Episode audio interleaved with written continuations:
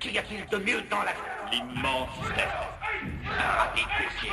Des faucons à tout point. Fort You lose concentration to fight your dead meat. Yes, that's it.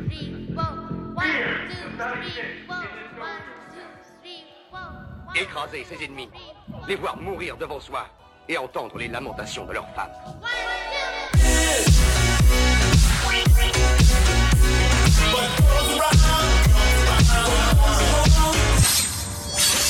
Pauvre imbécile, regarde toi, tu es plus mort que mes...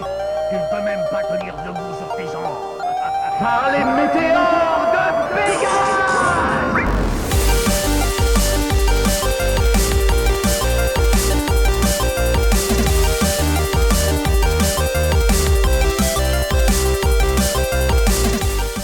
Hey, salut tout le monde et bienvenue au centième épisode du podcast. Ah là là là, c'est incroyable, on est vraiment heureux. C'est pour nous un honneur euh, de vous créer cette émission, un accomplissement qui nous rend vraiment heureux ici tous les trois. Allez, franchement, l'aventure commença en fin 2012, où le podcast fut juste une idée, un concept, et nous voici 10 ans plus tard, avec plus de 100 épisodes. Je sais, ça porte confusion depuis notre saga Piranha sur la numérotation des émissions, sans compter euh, des interviews qui n'ont pas de numéro, mais bon voilà. Pour fêter euh, ce centième, voilà, on voudrait donc le dédicacer à vous, nos auditeurs, nos fans et nos contributeurs. Voilà, franchement, les contributeurs, les gens de Patreon, c'est les plus importants, c'est ceux qui nous aident justement à la production et surtout à la continuité de ce podcast. Et euh, comme ils le disent souvent, longue vie au PDVELH, ça fait plaisir. Et euh, voilà, sans plus tarder, euh, je voudrais justement présenter notre table ronde, bien sûr en commençant par les podcasters. Comme toujours, à mes côtés, Fred. Salut mec, comment ça va? Bah ça va bien, mais euh, comme toujours, ce n'est pas vrai pour euh, ceux qui ceux qui sachent, comme on dit. Je plaisante un peu, ouais, non, mais content de te retrouver pour ce centième. euh, on a fait le cinquantième ensemble, on s'était lancé le défi d'aller au centième. on l'a fait, on peut être fier et c'est vrai qu'en plus là l'aventure est plus folle parce qu'on est plusieurs avec avec nos contributeurs qui qui nous aident, qui nous échangent, avec qui bah voilà, on a encore une autre relation et là ils nous rejoignent. Merci à eux. Et pour le centième, on fait aussi le retour de Fabien. Ça va Fabien? Bonjour à tous, je suis ravi de d'être là. Ça me fait plaisir, j'aurais jamais pensé que le podcast était déjà à son centième euh, numéro. Et puis euh, moi je suis arrivé en milieu de l'aventure, hein. c'est vrai que là pareil, je pensais pas que j'allais faire vraiment partie de l'équipe. Et c'est vraiment un très grand plaisir euh, d'être là et puis de continuer dans ce dans cette jolie aventure. Et puis avec nous autour de cette table ronde, il y a les chevaliers, nos héros du podcast. On va commencer par Ems. Bonjour Ems. Salut Bah écoutez, moi c'est Ems, hein, euh, cheva- chevalier et aventurier de longue date. Cool. Premier avec nous Ouais. là, sur le Patreon. Dès qu'il a été ouvert, hein, j'ai vu de la lumière et je suis rentré. Ah bah c'est vraiment sympa. C'est un grand plaisir, ouais. C'est chouette. Parce que nous on sait pas, on sait pas du tout ce que ça allait donner. C'est vraiment cool que vous soyez venus, sinon on serait, on serait parti, on serait reparti. non, c'est sympa. Nous, euh, on avait avec cœur de faire ce projet et que, des personnes qui nous suivent, qui nous aident, nous, bah, ça nous touche vraiment. Et puis là, on est vraiment content de faire cette émission avec vous. C'est cool. Plaisir partagé. Et puis nous avons aussi euh, autour de la table Lurk et Anne. Comment ça va? Eh bien, bonjour à tous. Ben, vraiment très heureux de vous retrouver aussi, et puis particulièrement pour euh, le centième. Vraiment félicitations à nos trois podcasteurs en chef, parce qu'il fallait beaucoup de volonté et puis de, de passion pour arriver jusque-là. Et donc voilà, très ému euh, aussi de participer à ce centième. Ah bah, c'est très gentil aussi. Merci beaucoup, Lorcan. Et bien sûr, on peut pas faire une émission de table ronde sans notre cousin canadien euh, Simon. Ça va, Simon? Oui, oui, ça va bien. Très content d'être là. Moi, j'étais là depuis le début. Là. Euh, j'étais là, il y a 10 ans. Je les ai tout écoutés dans l'ordre. Euh, j'ai été, je pense, votre deuxième euh, contributeur là, sur Patreon. Là. Je, me suis fait, je me suis fait devancer d'un. Donc, mais oui, je le suis depuis le début et je suis très content d'être là. Moi, j'avais adoré, Ah, c'était le passage avec le, avec le film, euh, le film canadien qu'on a dû faire la traduction. Ça, c'était, c'était un grand moment. Désolé pour notre prestation d'ailleurs à l'époque, mais oui, on pourrait le refaire mieux. Oh, oui, je, je serais, je, serais, je serais curieux de voir un nouvel essai. Ah ouais, ouais, c'est attention, on peut peut-être relever le défi. Hein.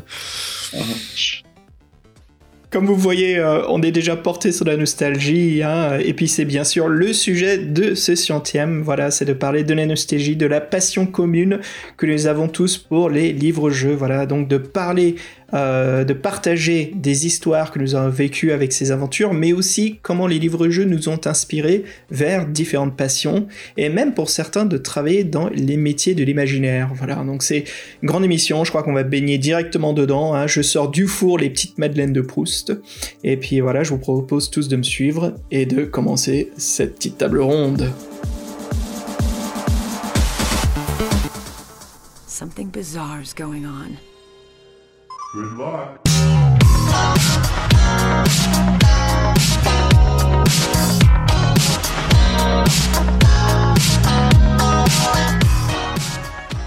Avec plus de 100 épisodes, franchement, on vous propose de parler de notre passé, bien sûr, de retourner en arrière pour justement mieux comprendre là où on en est aujourd'hui. Et bien sûr, pourquoi pas hein, faire une petite rétrospective, comme on l'a fait lors de notre 50e épisode. Ah bah on a plein de, on a plein de thèmes. C'est vrai qu'il s'en est passé des choses entre le 50e et le 100e euh, actuel. On peut être assez fier quand même. euh, Quand je regardais ça avec, euh, avec le recul, je me suis dit, ah quand même, on a fait tout ça. C'est pas rien. Puis euh, pas mal de souvenirs. Et donc, euh, pour parler des choses qu'on a bien fait, par exemple, s'il y a des, on pourrait dire qu'on a conclu deux sagas. Et ça, c'est, euh, une grande première dans le, dans le podcast. Et en plus, on, on- c'est des épisodes qu'on a enchaînés, qui étaient les épisodes 90 et 91. Donc, on a fini deux sagas, boum boum, coup sur coup. Et donc, les deux sagas en question, c'était euh, Dragon d'or. On a fait quatre livres et euh, dont on a fait deux livres. Et je sais que Dragon d'or, c'était une aventure et avec des dossiers qui étaient faits par Fabien, et qui a mis tout son cœur. Et Fabien, tu as envie de nous en parler un peu des titres qu'on a couverts et quels épisodes c'était? Ah oui, oui, Dragon d'Or, c'est c'est mon chouchou, j'ai toujours adoré. Hein, donc euh, déjà à la base, c'est par nostalgie, parce que pour moi, Dragon d'Or, c'est aussi le, le tombeau du vampire. Puis j'aime bien aussi le dossier du tombeau du vampire que quand il y a eu l'enregistrement, parce qu'il est, il est particulier hein, ce, ce podcast. si vous vous en souvenez. Non, mais ce qui est marrant, c'est qu'on parle du tombeau du vampire et en fait, en off avec Xavier, on- avant de préparer l'émission, on allait dire est-ce qu'on allait, on allait révéler quelque chose?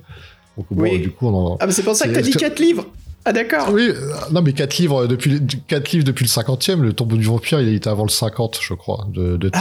Ah, d'accord, je, je comprends mieux ce que tu... Ok, ok. Bon, bref, bref, bref, là- on pinaille, mais euh, le tombeau du vampire, en fait, Fabien, ton dossier était tellement bien, et moi, à cette époque-là, j'étais tellement pris par le temps, bah, en fait, c'est un livre que bah, j'ai pas lu, voilà, je, je l'avoue.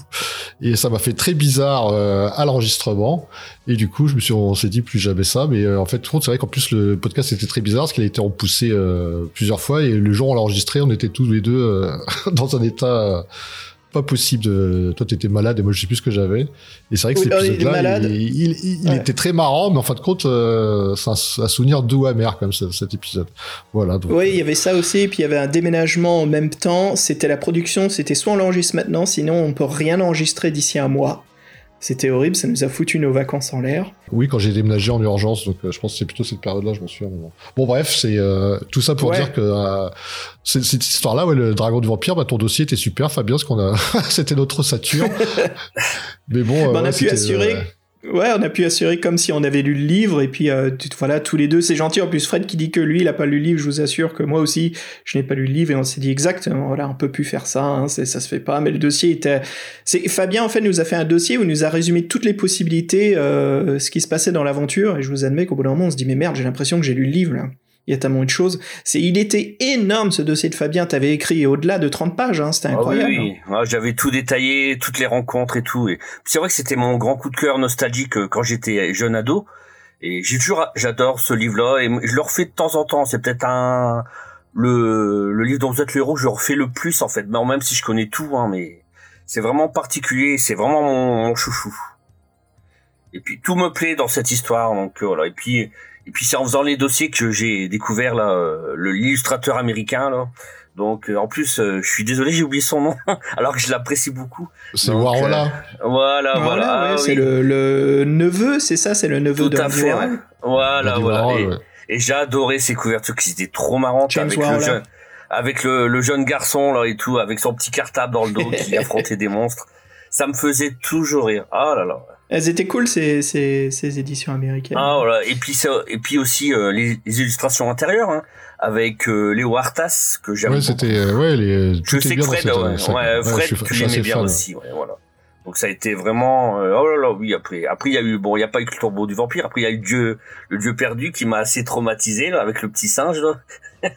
Donc euh, C'est vrai que Dragon d'Or, ouais, c'est une longue saga et nous, euh, depuis le 50, en fait, on en a fait quatre, comme je, je disais tout à l'heure. Ouais, mais- le, le Seigneur de l'Ombre, le 55, la Malédiction du Pharaon, le 70, le Château des âmes damnées, le 80 et l'œil du dragon, euh, le superbe final, le 91.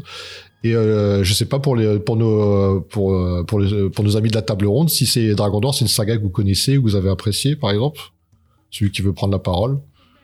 Alors oui, moi j'ai une pensée pour Fabien parce que j'ai été aussi traumatisé euh, quand j'avais lu ça à 10 ans par euh, cette mort injuste euh, du petit singe Wisty. Mais c'était bien vu de la part de Dave Morris puisque ça, ça permettait de rendre le méchant bien plus haïssable qu'un méchant de base comme ça. Il nous fait mal et effectivement Fabien, je te comprends, toi l'ami des animaux. Ah oui. On s'y attend pas. hein. Franchement, moi, ça m'avait dégoûté, quoi. Et, j'ai- et, et c'est vrai que j'aurais voulu, hein, comme c'est vrai que je l'avais déjà dit, mais j'avais écrit à l'auteur, là, Dave Morris, qui, qui ne m'a jamais répondu, qui doit me prendre pour un cinglé, mais bon, voilà.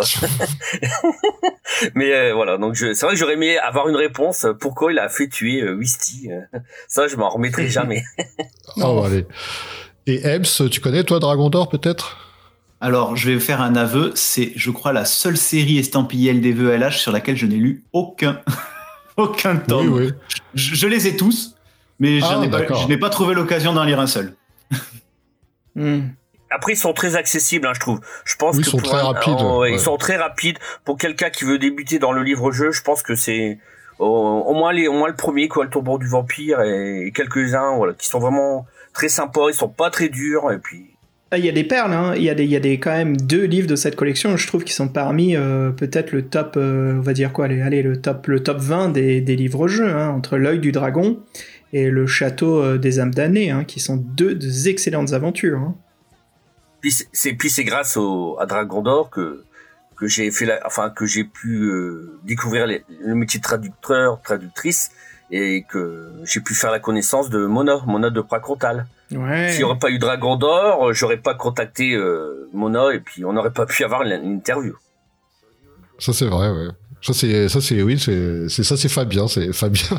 Il Fabien il écrit il écrit à beaucoup de monde, il a un réseau et donc, grâce à lui on, on dégote plein d'interviews. Ouais, mais, j'écris beaucoup, mais j'ai pas toujours des réponses. Hein. Ça, ça je Oui, peux vous le dire. Voilà. Ouais, mais euh, oh, je trouve que quand même tu t'en sors bien. Et toi, Simon, Dragon d'Or, c'est quelque chose que tu aimes bien faire parce que c'est assez euh, ouvert entre guillemets comme saga. C'est pas la plus euh, plus dirigiste. Oui, oui, c'est vrai. Euh, J'en ai, je pense, trois sur les sur les six. Euh, J'avoue que ça fait longtemps que je les ai lus. J'ai relu Le Dieu perdu il y a pas longtemps. Puis euh, je l'avais trouvé quand Ah, même chouette. bien aimé. La couverture est un peu étrange, là. Euh, que c'est ça, qui- ça m'a attiré un petit peu vers le livre. là. Euh, non, je, les- je les aime beaucoup. J'avais aussi beaucoup aimé l'entrevue Fabien qu'il avait fait avec euh, avec Mona de Pacontal. là. Ça, c'était très différent. Là.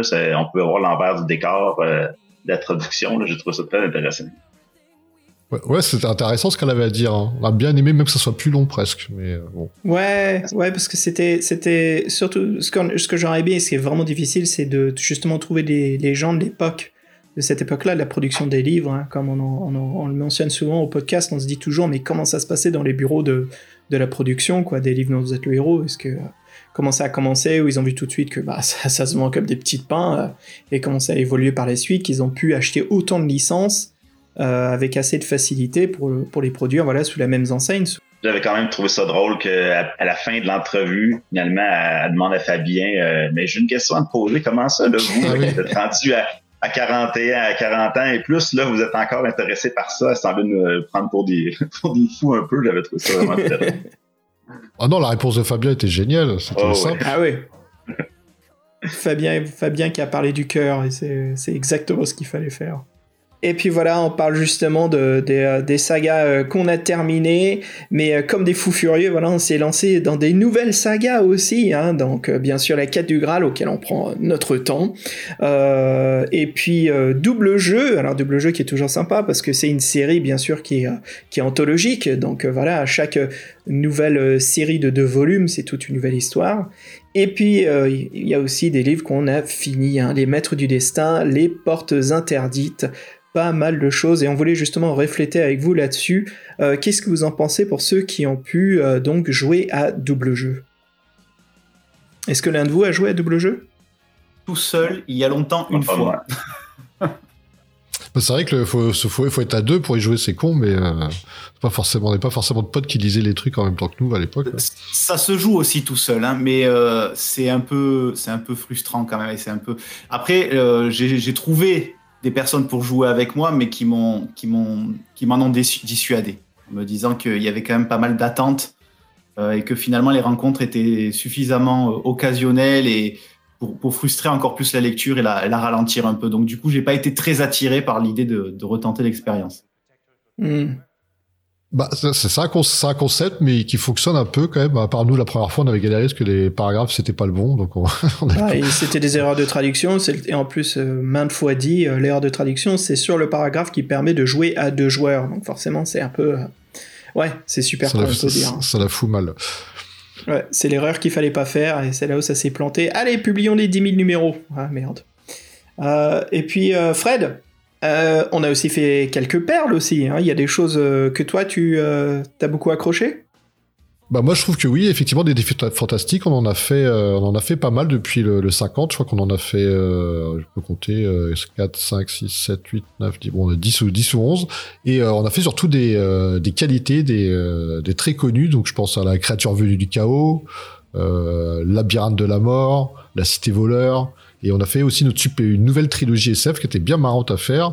Et moi, je retiens aussi les, défis fantastiques tardifs comme euh, la vengeance du démon ou euh, la tour de la destruction qui était, euh, qui, était, qui changeait. Donc, et le voleur de vie aussi, on se souvient, avec, euh, pour sa couverture.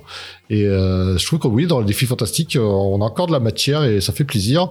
Et maintenant, c'est vrai qu'on aime bien le principe de, de faire choisir les, euh, les prochains défis fantastiques à nos Patreons.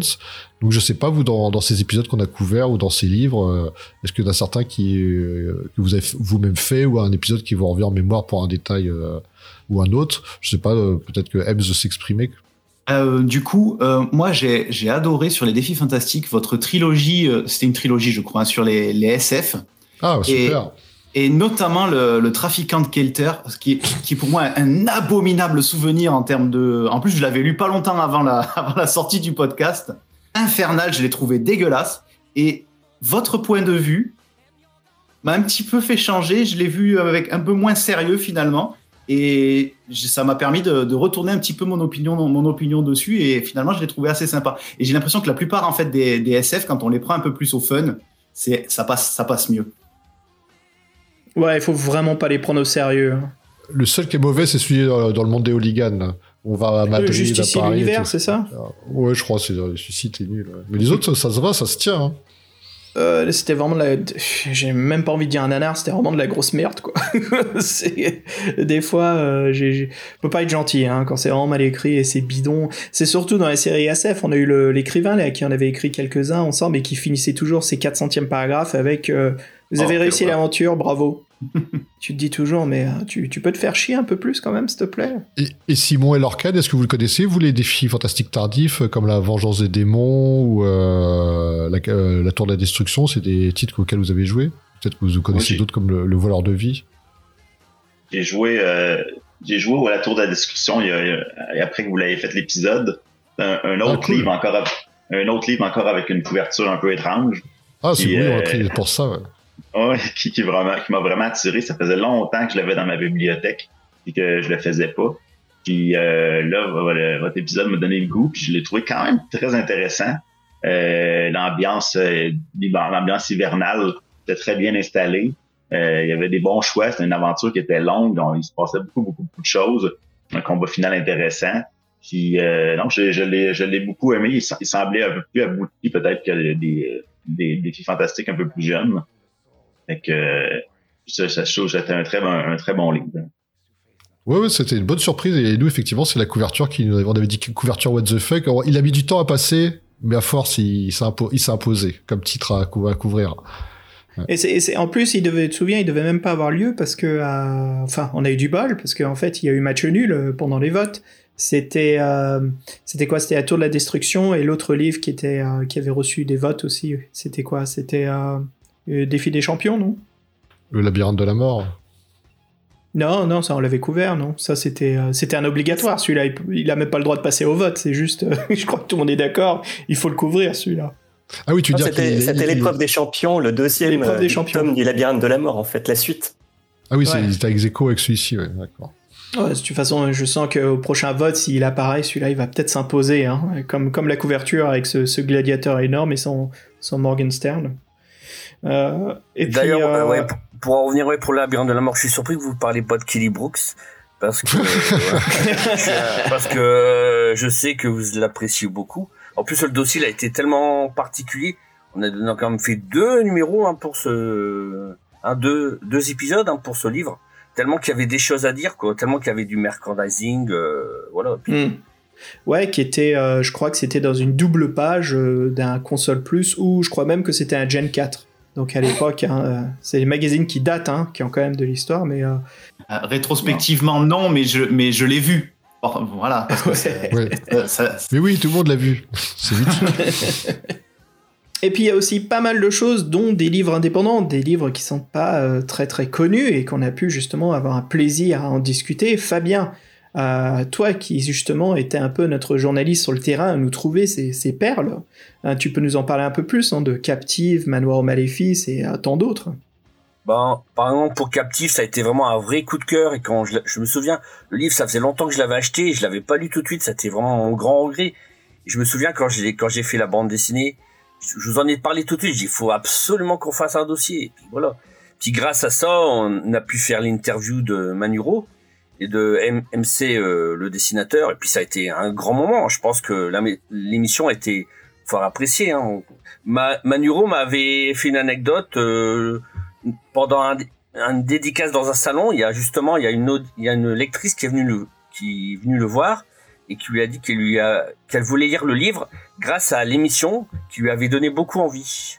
Donc ça ça, Ah, ça fait génial, plaisir. ça. Ouais, ça fait Ouais, je me plaisir. souviens que tu nous avais raconté ça. Et c'est vrai que c'était une, une sacrée surprise, la, la BD euh, dont vous êtes le héros, et je trouvais que là, celle-ci marchait particulièrement. Je sais pas si vous les, euh, vous avez pu y jouer, euh, ceux qui sont autour de nous, à table ronde, à Captive. Est-ce que vous avez expérimenté ouais, avec les, euh, les Macaca, les éditions Macaca, les, les BD dont vous êtes le héros? Alors oui, Captive, euh, moi je l'ai fait en entier. hein. J'ai trouvé que c'était d'ailleurs Ah. euh, très jouable, puisque je crois que j'ai gagné au bout de la cinquième tentative. Donc euh, finalement, pour, euh, je ne suis mort que quatre fois, et même euh, parfois on a un petit peu de plaisir sadique à voir le personnage se faire tuer. Donc euh, quatre fois, c'était pas tant que ça. Et je confirme que le manoir est effectivement très bien fait, puisque je, je faisais le plan en même temps pour, pour vérifier ça. Et on voit qu'il l'a modélisé par ordinateur, puisque même les dimensions des pièces sont parfaitement respectées. Et, et puis, il a exploité vraiment toutes les ressources de la BD avec les paragraphes cachés dans les images, qui étaient des fois euh, quasiment impossibles à trouver. Et il a évité certains écueils de la BD, puisqu'il y a une progression dans, dans la bande dessinée qui permet d'éviter de tomber par hasard sur des scènes finales, euh, puisqu'en fait, les, les premiers renvois sont dans le premier tiers de la BD, et donc on ne peut pas tomber par hasard sur, un, sur euh, des images chocs qui gâcheraient un petit peu le plaisir. Donc, j'ai trouvé que c'était vraiment un tour de force pour arriver à expérimenter ce nouveau média.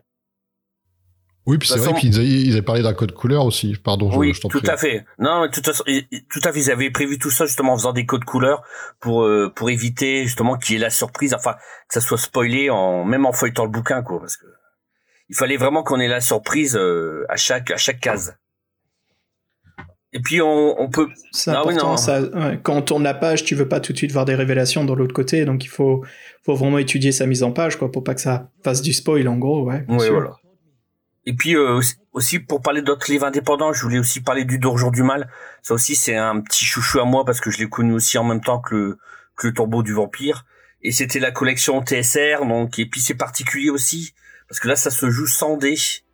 Et puis voilà, bon c'est peut-être un- peut-être plus facile, mais en même temps c'est agréable, je trouve ça change et voilà.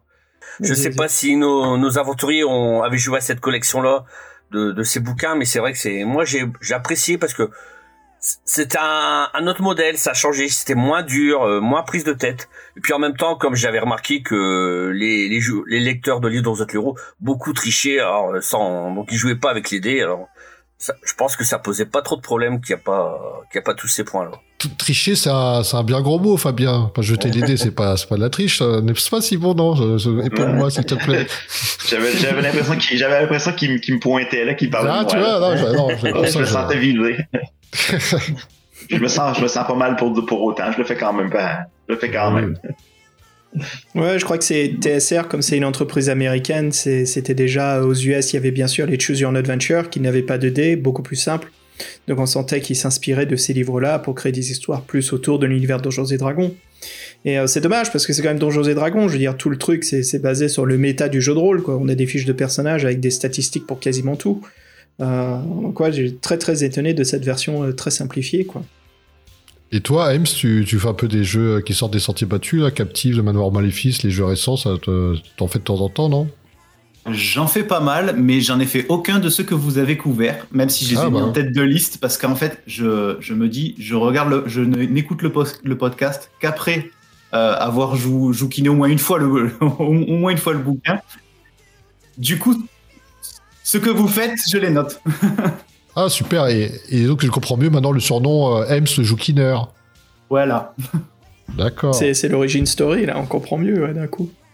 Ah, mais c'est super, ouais, donc, euh, donc, ah, bah, c'est bien comme ça, donc, euh, il y a des livres que tu as envie de lire, parce que peut-être qu'on peut les faire comme ça, si- si- s'ils trônent sur- ta bibliothèque. C'est justement ce que j'allais proposer, ouais. Qu'est-ce que t'as à nous proposer qui traîne là, que t'aimerais bien qu'on couvre au podcast? Sait-on jamais. On va faire un brainstorm bientôt. Euh, C'est le moment de nous Ah, dire parce que euh, l'équipe, là, le mois prochain, on fait notre réunion pour 2023, donc. euh, Ah bah là, j'ai les Aria, par exemple, sous, sous, sous les yeux de Fibre Tigre. Ah, mais oui, mais en, là, en plus, tu choisis la crème de la crème, là. Ah bah évidemment C'est bien vu. C'est absolument bien vu, ouais. Ouais, justement, on va en parler de ça. Ouais. Bah, super. Et euh, Simon, Lorcan aussi, vous avez des, des références C'est le moment de nous le balancer, là. On est tous les trois ici. Ah bah, dans les livres, euh, parmi les plus anciens, euh, il y a le Mario Scorpion, que vous n'avez pas encore fait. Ah oui. Absolument. Li- ouais, l'île du roi des arts aussi. Mais ils sont pas Euh, difficiles, ceux-là, parce qu'il faut, faut, être, euh, faut nous faire. euh, oui, faut- L'île du roi des arts, c'est. Livingstone. Donc, euh, Ah donc non, là, bah non, ils ont, ils ont bouffer pratiquement deux d'affilée cette année, c'est mort. hein. non, c'est injouable. Même avec habileté 12, euh, bon, voilà, Oh, faut bon. oublier. Bon, bah, on trichera de toute façon, c'est pas grave. Ceci dit, le Mario Scorpion comme expérience de lecture croisée, très intéressant pour le podcast. Ah. Ouais, parce que c'est c'est un, un monde ouvert où on peut faire des allers-retours, on peut se balader. C'est euh, c'est une structure vraiment intéressante, mais euh, comme je dis, euh, ouais, c'est ça, c'est Steve Jackson américain, quoi. C'est quelqu'un qui s'y connaît, c'est quand même un mec de chez GURPS. Donc lui, il se dit, c'est quoi, c'est un jeu de rôle solo? Bah vas-y, j'y vais. Hein, et on sent beaucoup plus ce côté jeu de rôle euh, dans le livre-jeu. hein. Euh, et puis, euh, messieurs, pour finir un petit peu là en parlant de- des sujets que l'on touche au podcast, euh, Fabien, toi qui nous écrit des dossiers magnifiques de pop culture, surtout on en a un d'Infocom qui est presque 5 heures d'émission. On parle aussi bien sûr de jeux Dreamcast et PlayStation comme la saga D. On peut parler du sourire du dragon, même de dessins animés dont j'en ai dragon. Hein. Notre hors-série Piranha, beaucoup plus de choses. Mais voilà, on voulait vous proposer aussi, est-ce qu'il y avait des sujets de pop culture que vous aimeriez que, que l'on discute? L'un que je reçois beaucoup par euh, fan mail, en fait, c'est euh, la saga des jeux LucasArts, que bien sûr je suis pas contre, je serais le premier à vouloir attaquer ça, mais on a assez dit on va faire dans l'ordre historique, donc on commence bien sûr par Sierra. Mais voilà, est-ce que vous trois, vous avez aussi des références euh, Ames, une référence à nous donner, quelque chose que tu aimerais bien que l'on couvre? Oh non, vous êtes assez bien inspiré. Je pense que vous. Au contraire, j'aime bien découvrir des choses sur lesquelles j'ai pas, j'ai pas de- d'avis, de connaissances, et j'a- j'adore justement apprendre, euh, apprendre des choses. Donc, euh, je, je laisse, euh, je vous laisse divaguer.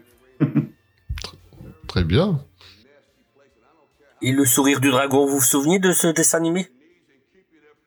C'est pas passé au Canada. Pas, pas moi, non, j'ai- ça passait pas au, ah, au Québec, non. Ah mince alors Parce que c'est vrai que c'est une bonne série, hein, je trouve. hein. C'était vraiment. Ouais, c'est vachement amusant. Je veux dire, un dessin animé Donjons et Dragons. Puis c'était l'époque, tu sais, ils voulaient se détacher du, de tout le, la parano, euh, l'attachement, euh, comment dire, euh, culte et euh, démoniaque. Donc forcément, ils se disent, mais non, on l'est pas du tout, bien sûr. Donc, euh, bien, que mieux que de faire un dessin animé pour le samedi matin. Euh, aussi, une référence à nous donner à un, un petit sujet pop culture que t'aimerais qu'on voit couvrir dans l'émission?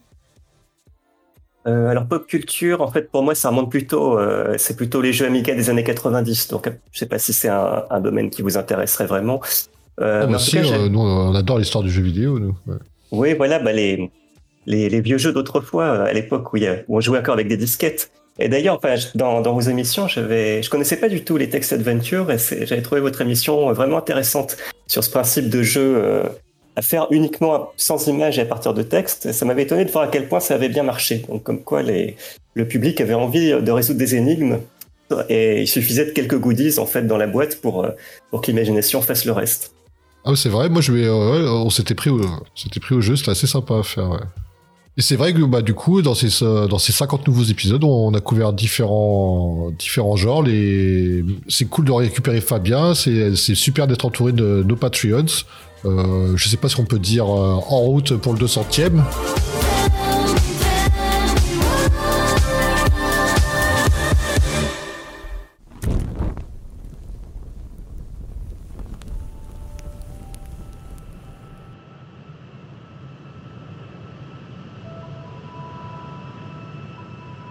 on est réunis autour de, des livres-jeux parce que c'est quelque chose qu'on a vu quand on était jeune et on va parler un peu de ce qui nous touche, ce qui nous a touché, et un peu, un peu notre Madeleine de Proust, comme on dit, l'expression consacrée, euh, pour parler de ensemble. Et c'est vrai qu'on va vous donner la parole à nos auditeurs, donc on va donner la parole à nos Patreons. Qu'est-ce qu'on pourrait leur poser comme question, euh, Xavier? Tu l'as tellement bien dit, hein, cette expression de Madeleine de Proust, c'est bien le cas. Hein. J'ai envie de dire que c'est la section Madeleine du podcast là qu'on en profite. Hein. C'est les livres-jeux nous ont vraiment fait vivre chacun des histoires fantastiques, mais euh, c'est qu'ils ont aussi affecté notre vie, voilà, en épanouissant notre imagination. Alors pourquoi pas euh, partager nos histoires qui nous rendent euh, aussi passionnés, voilà, autour de ce, cette passion commune. Comme première question hein, pour vous les gars, euh, j'aimerais vous, demander justement euh, comment avez-vous découvert les livres-jeux? Bon, je me souviens très bien de la première fois que j'ai ouvert un, livre dont vous êtes le héros. Alors j'étais très jeune, je devais avoir 7-8 ans. Euh, moi, je, suis rentré assez tardivement dans les dont vous êtes le héros. Hein, c'était plutôt la période V2, comme on, dit en France. Je suis un peu plus jeune que la, majorité des, des joukineurs. et mon, mon, père, en fait, était un grand un grand fan de l'univers de Tolkien et du Seigneur des Anneaux. Et depuis tout tout petit, il me parlait tout le temps de Tolkien, du Seigneur des Anneaux, Tolkien, Seigneur des Anneaux. Il avait un chien qui s'appelait Frodon, etc., etc. Et un jour à la bibliothèque, euh, j'avais, euh, je, je, venais à peine d'apprendre à lire, donc j'avais 7-8 ans. Il me sort un, livre comme ça, euh, Le Sorcier de la Montagne de Feu, dans sa version dorée, la collector des, des 10 ans. Et puis il me dit ah ça ça va ça va te plaire. Il savait pas vraiment ce que c'était, mais il a, il a vu le concept. Il a dit ça va te plaire. Je suis tombé dedans. Alors petit, il y a des images qui sont impressionnantes hein, dans le sorcier de la montagne de feu. Quand on a 7-8 ans qu'on est seul face à ça, j'ai absolument pas lu les règles, mais j'ai compris le, principe d'arborescence et j'ai été happé dedans. Et je n'ai jamais arrêté de suivre les livres dont vous êtes le héros. C'est une passion un peu débordante, hein, même dans ma vie personnelle, privée. Enfin, j'en parle beaucoup, tout souvent. Et, cette porte d'entrée, elle a vraiment euh, une, saveur, une odeur, une couleur. Elle et, et elle reste collée à ma peau. Euh, depuis, euh, depuis ma plus tendre enfance, en fait. Oh, c'est une belle déclaration d'amour. Ah bah, bienvenue parmi les fous. Hein. On a toute une communauté. Viens nous rejoindre. T'y es, oh, c'est parfait. on y est bien. oui, on y est bien, c'est cool. On y est bien, ouais. Oui, bah, on, va, on, va, proposer à Simon, s'il veut bien prendre la parole, de savoir comment toi tu as, des, comment toi, tu as découvert les livres-jeux. Oui, pas de problème. Euh, Comment j'ai découvert les livres-jeux, c'était, c'était très, très jeune, dans le fond. J'étais chez un de, un de mes amis qui, euh, où ce que je me faisais garder. Puis il était un ou deux ans plus vieux que moi. Puis, euh, fait qu'il connaissait toujours des choses que nous, on connaissait pas. Hmm. Puis, euh, à un moment donné, il a sorti une boîte de l'œil noir. La, la grosse boîte en carton, en plastique, là, plus en plastique de l'œil noir. Puis euh, il nous a fait jouer une aventure, sauf que c'était c'était c'était très c'était plus il nous racontait une histoire plus que d'autres choses. Puis il nous donnait des, choix mm. finalement là, mais euh, il lisait pas le livre en tant que tel, il nous racontait une histoire puis nous on était là puis on, on interagissait puis on voulait résoudre les, les, problèmes puis faire les combats. Même les combats c'était plus euh, on disait qu'est-ce qu'on voulait faire, on lançait aucun dé rien. C'est vraiment comme ça que j'ai découvert les les, euh, les livres jeux. Puis euh, après, après, dans le fond, c'est ça. j'ai vraiment lu les livres, euh, les livres en tant que tels. Puis euh, moi, les livres-jeux, finalement, ils ont toujours été un petit peu là, euh, un petit peu joints là avec les, les jeux de rôle. Ça a toujours été un petit peu là, mélangé jeux de rôle puis livres-jeux. J'ai lu beaucoup de livres-jeux par moi-même, mais dans le fond, avec un groupe d'amis, on faisait on faisait aussi des, euh, des livres-jeux, euh, mais un peu comme des jeux de rôle, c'est-à-dire qu'il y avait un maître de jeu qui prenait le livre, puis nous faisait faire les, les choix un petit peu comme ça. Donc, euh, c'était interactif, c'était en, en groupe. C'est comme un, un, dans le fond, des livres solo, mais qu'on faisait en groupe. Fait que euh, c'était une expérience un peu particulière. C'était un peu comme ça, là, dans le fond, que je suis tombé dans les, les livres. là. puis après, j'ai continué, j'ai j'ai essayé de les accumuler le plus possible, de, de pas trop les revendre, puis euh, de monter une petite, euh, une petite bibliothèque. là. Oui, ça c'est bien, t'as pas fait l'erreur de te débarrasser de tes jouets à une époque. Et c'est vrai que ton l'œil noir, on disait que c'était quelque chose qui était très commun entre euh, nos Patreons. Et toi, t'as commencé, oui, entre l'hybride, qu'entre le jeu de rôle et livre-jeu. Donc ça m'étonne pas que tu que aies fait du jeu de rôle derrière. C'est intéressant parce que l'œil noir, oui, c'est euh, c'est vraiment une, euh, un point d'ancrage hein, dans, dans, le, dans le passé des gens, euh, la découverte des livres-jeux, c'est sympa. Ouais. Moi, par, je les ai pas, pas du tout vus. Hein, c'est marrant. Hein. je me rappelle pas de, de, de grand chose au final, là, mais ce que je me rappelle surtout, j'étais très très jeune, j'avais peut-être 6 ans, là, mais ce que je me rappelle, ce qui était, ce qui était quand même assez drôle, c'est que on, on, on, se faisait des nouveaux personnages à chacune des aventures, à chaque livre, on les gardait pas. Puis ça pouvait prendre un après-midi parce qu'on était très jeunes, on avait juste ça à faire. Et à chaque fois, on se refaisait un nouveau personnage, puis à chaque fois, on refaisait toujours un nouvel inventaire. Puis euh, la manière la manière qu'on fonctionnait, c'est qu'ils nous donnaient vous avez un chiffre, là, 500 pièces d'or, puis on passait à travers toutes les possibilités qu'on pouvait d'achat qu'on pouvait faire, puis dans l'ordre, il fallait décider si on l'achetait ou pas. Fait qu'il nous disait bon, voulez-vous euh, une corde? Là, Si on l'achetait, on l'achetait, si on l'achetait pas, on l'achetait pas, mais on pouvait pas revenir par après pour en racheter. On était comme dans, c'était comme une suite. Puis euh, une corde, Ah, voulez-vous une bougie, voulez-vous un sac à dos, voulez-vous? On les faisait toutes tout le temps à chaque fois, à chaque fois qu'on jouait, on faisait exactement la même chose. Puis euh, on pouvait voir un peu les, euh, les stratégies des, des, des autres. C'est-à-dire, il y en a qui dépensaient tout leur argent tout de suite, puis quand ils arrivaient dans les armures, il y avait plus d'argent. Ou l'inverse, là. euh, ou l'inverse, là, moi, j'étais plus du genre à rien dépenser, rien dépenser. Au début, j'achetais pas, j'achetais pas de corde, j'achetais pas de sac à dos, j'achetais juste des, des grosses armes, des grosses armures à la fin. Fait qu'il me restait mon argent, mais des fois, j'en avais trop. Ah, c'est marrant. ouais, c'est. Ouais, on faisait ça, on faisait ça à chaque fois. Là, on, on aimait ça, on se rassoyait, puis on commençait le, le- le même processus à chacun des livres qu'on faisait. Ah, sympa, c'est vrai, c'est vraiment euh, ouais, euh, la liste d'inventaire comme ça. Et donc avec 500 items, non, j'espère pas quand même. Non, il y avait des, il y avait des beaux dessins en plus. Euh, moi, je me rappelle vraiment des dessins qu'il y avait, là, des, des gourdins, puis euh, il y avait des dessins pour chacune des armes, puis des armures. Ça nous, ça nous, ça nous euh, ça faisait travailler notre imagination. Là, ça, on les trouvait très beaux. Ouais, c'est impressionnant. Et euh, pour toi, alors, Kian, alors, comment est-ce que tu as découvert les livres-jeux? Alors moi, c'était à Noël 1984, donc j'avais 8 ans tout juste. Euh, et donc, bah voilà, c'était au, au milieu des cadeaux. euh, je tombe sur la Galaxie Tragique.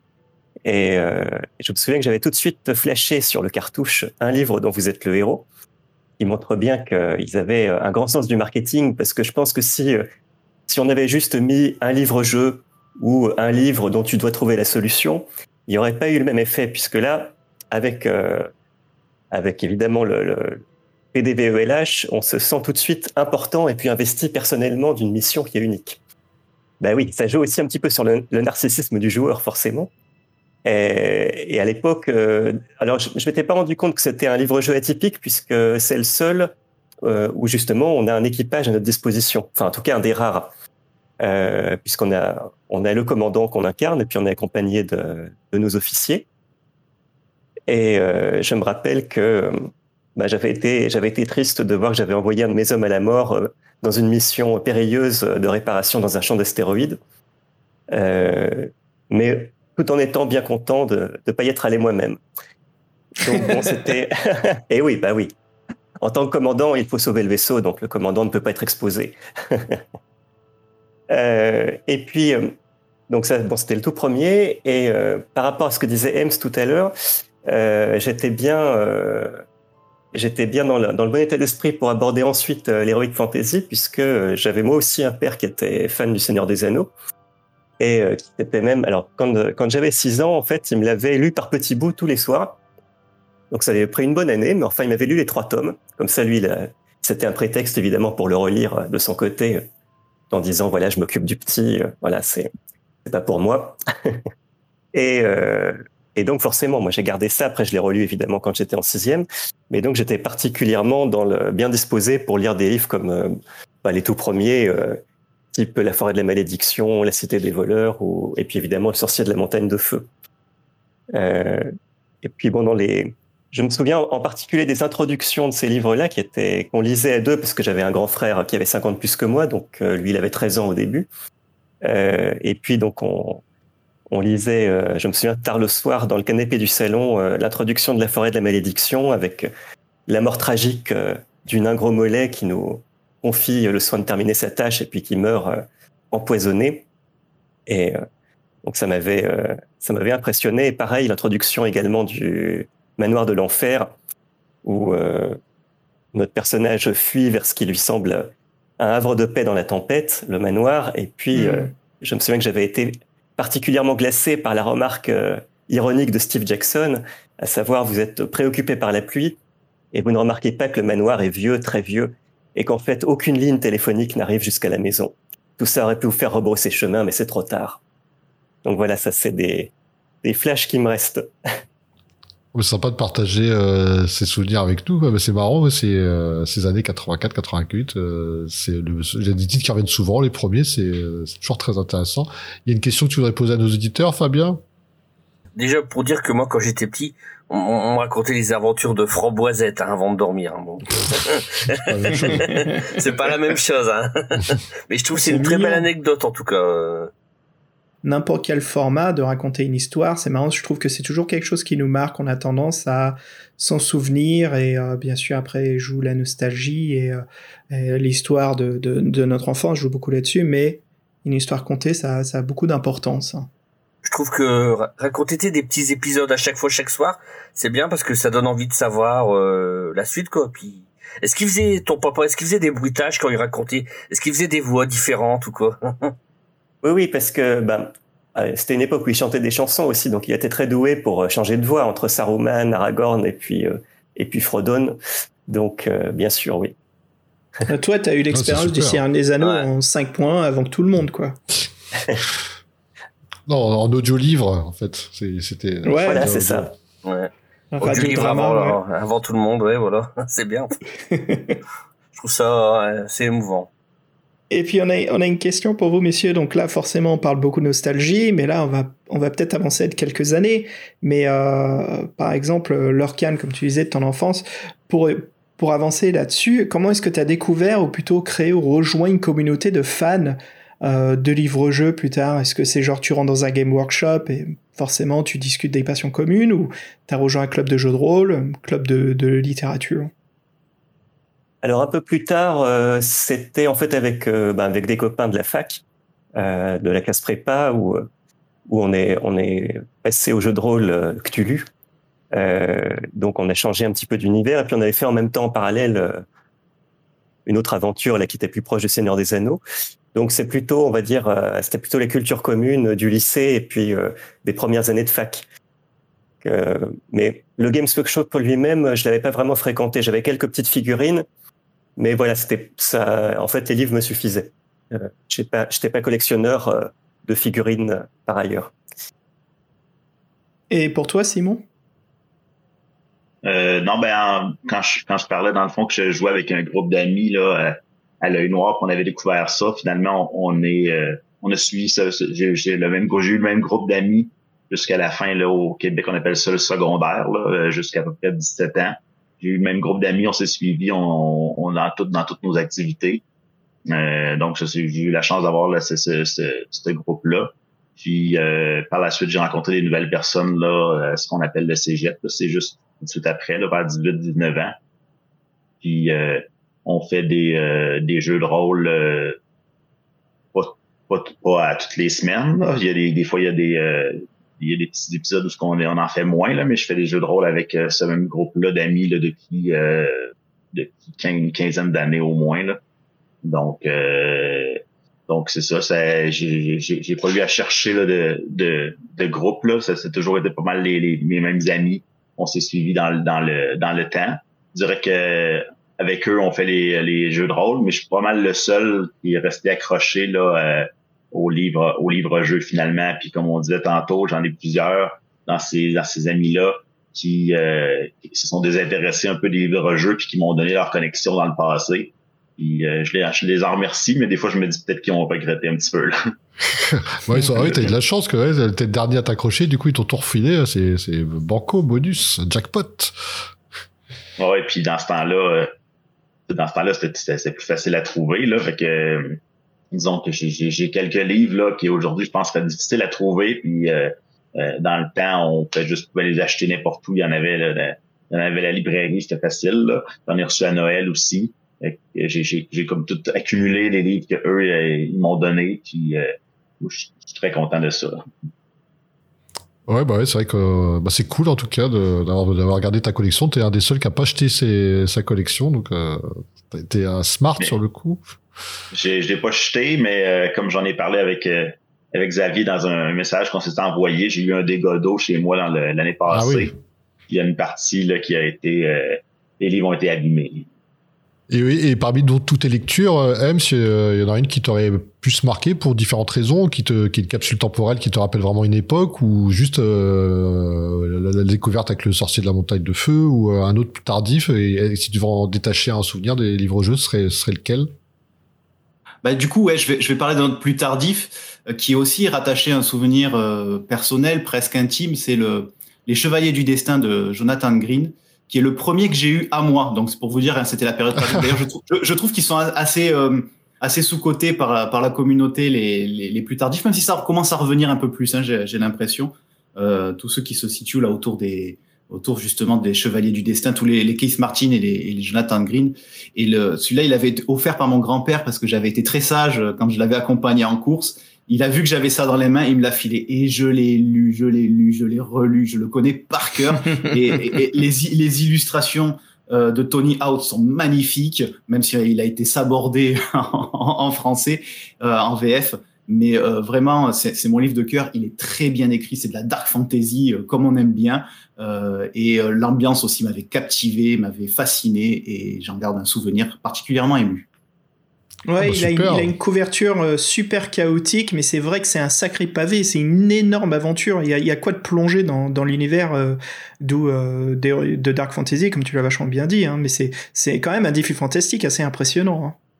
Et dur, d'une difficulté euh, euh, assez extrême, parce qu'il faut même, je vais spoiler un peu, donc fermez les oreilles si vous l'avez pas fait. hein, il faut même échouer un test pour pouvoir réussir. Ah, c'est c'est intéressant comme concept. Tu sais, pendant des années, c'est bien que tu l'évoques, ça dure, parce que je le confondais souvent, surtout avec la créature venue du chaos, comme je les avais dans ma collection. C'était les deux, des fois que je mélangeais à l'époque euh, le titre. Donc quand on me parlait de créature venue du chaos, j'avais euh, justement, je, prenais le chevalier du destin en mémoire, quoi. Euh, pourtant, c'est deux histoires bien différentes, mais sur leur côté difficulté, c'est ceux qui marquaient le plus. Ah oui. Est-ce que euh, y, a, une histoire, une aventure, euh, un livre dont vous êtes le héros particulier euh, qui vous a marqué par sa difficulté ou parce que chronologiquement c'était une capsule temporelle pour telle époque? Bah, Je sais pas, est-ce qu'on peut tu veux nous répondre, Lorcan?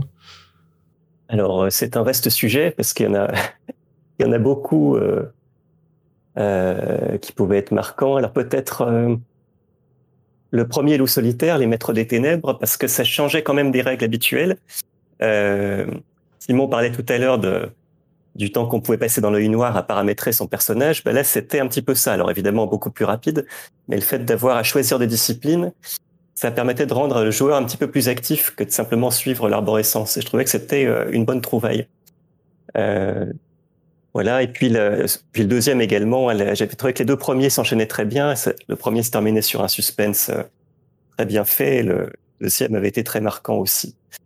Euh, et notamment, je me rappelle, bon, on, on s'attachait bien aux personnages de loup solitaire, y compris les personnages secondaires qu'on pouvait croiser, euh, comme le capitaine Kellman, qui, euh, qui nous emmène au début vers la région de Dur-Nord et, qu'on retrouve après le malheureux réanimé en zombie par, par les maîtres des ténèbres et à qui on doit, qu'on doit tuer pour lui apporter la paix.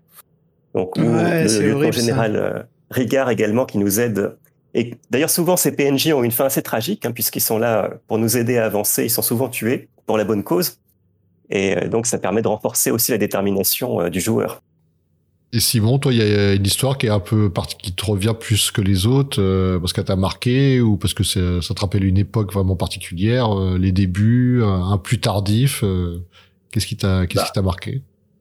Dans les débuts, là, je dirais que j'avais beaucoup joué au labyrinthe de la mort. Quand, quand j'étais plus jeune. Puis encore là, c'était en, en partie à cause de la, de la couverture. Je, la trouvais vraiment incroyable. là.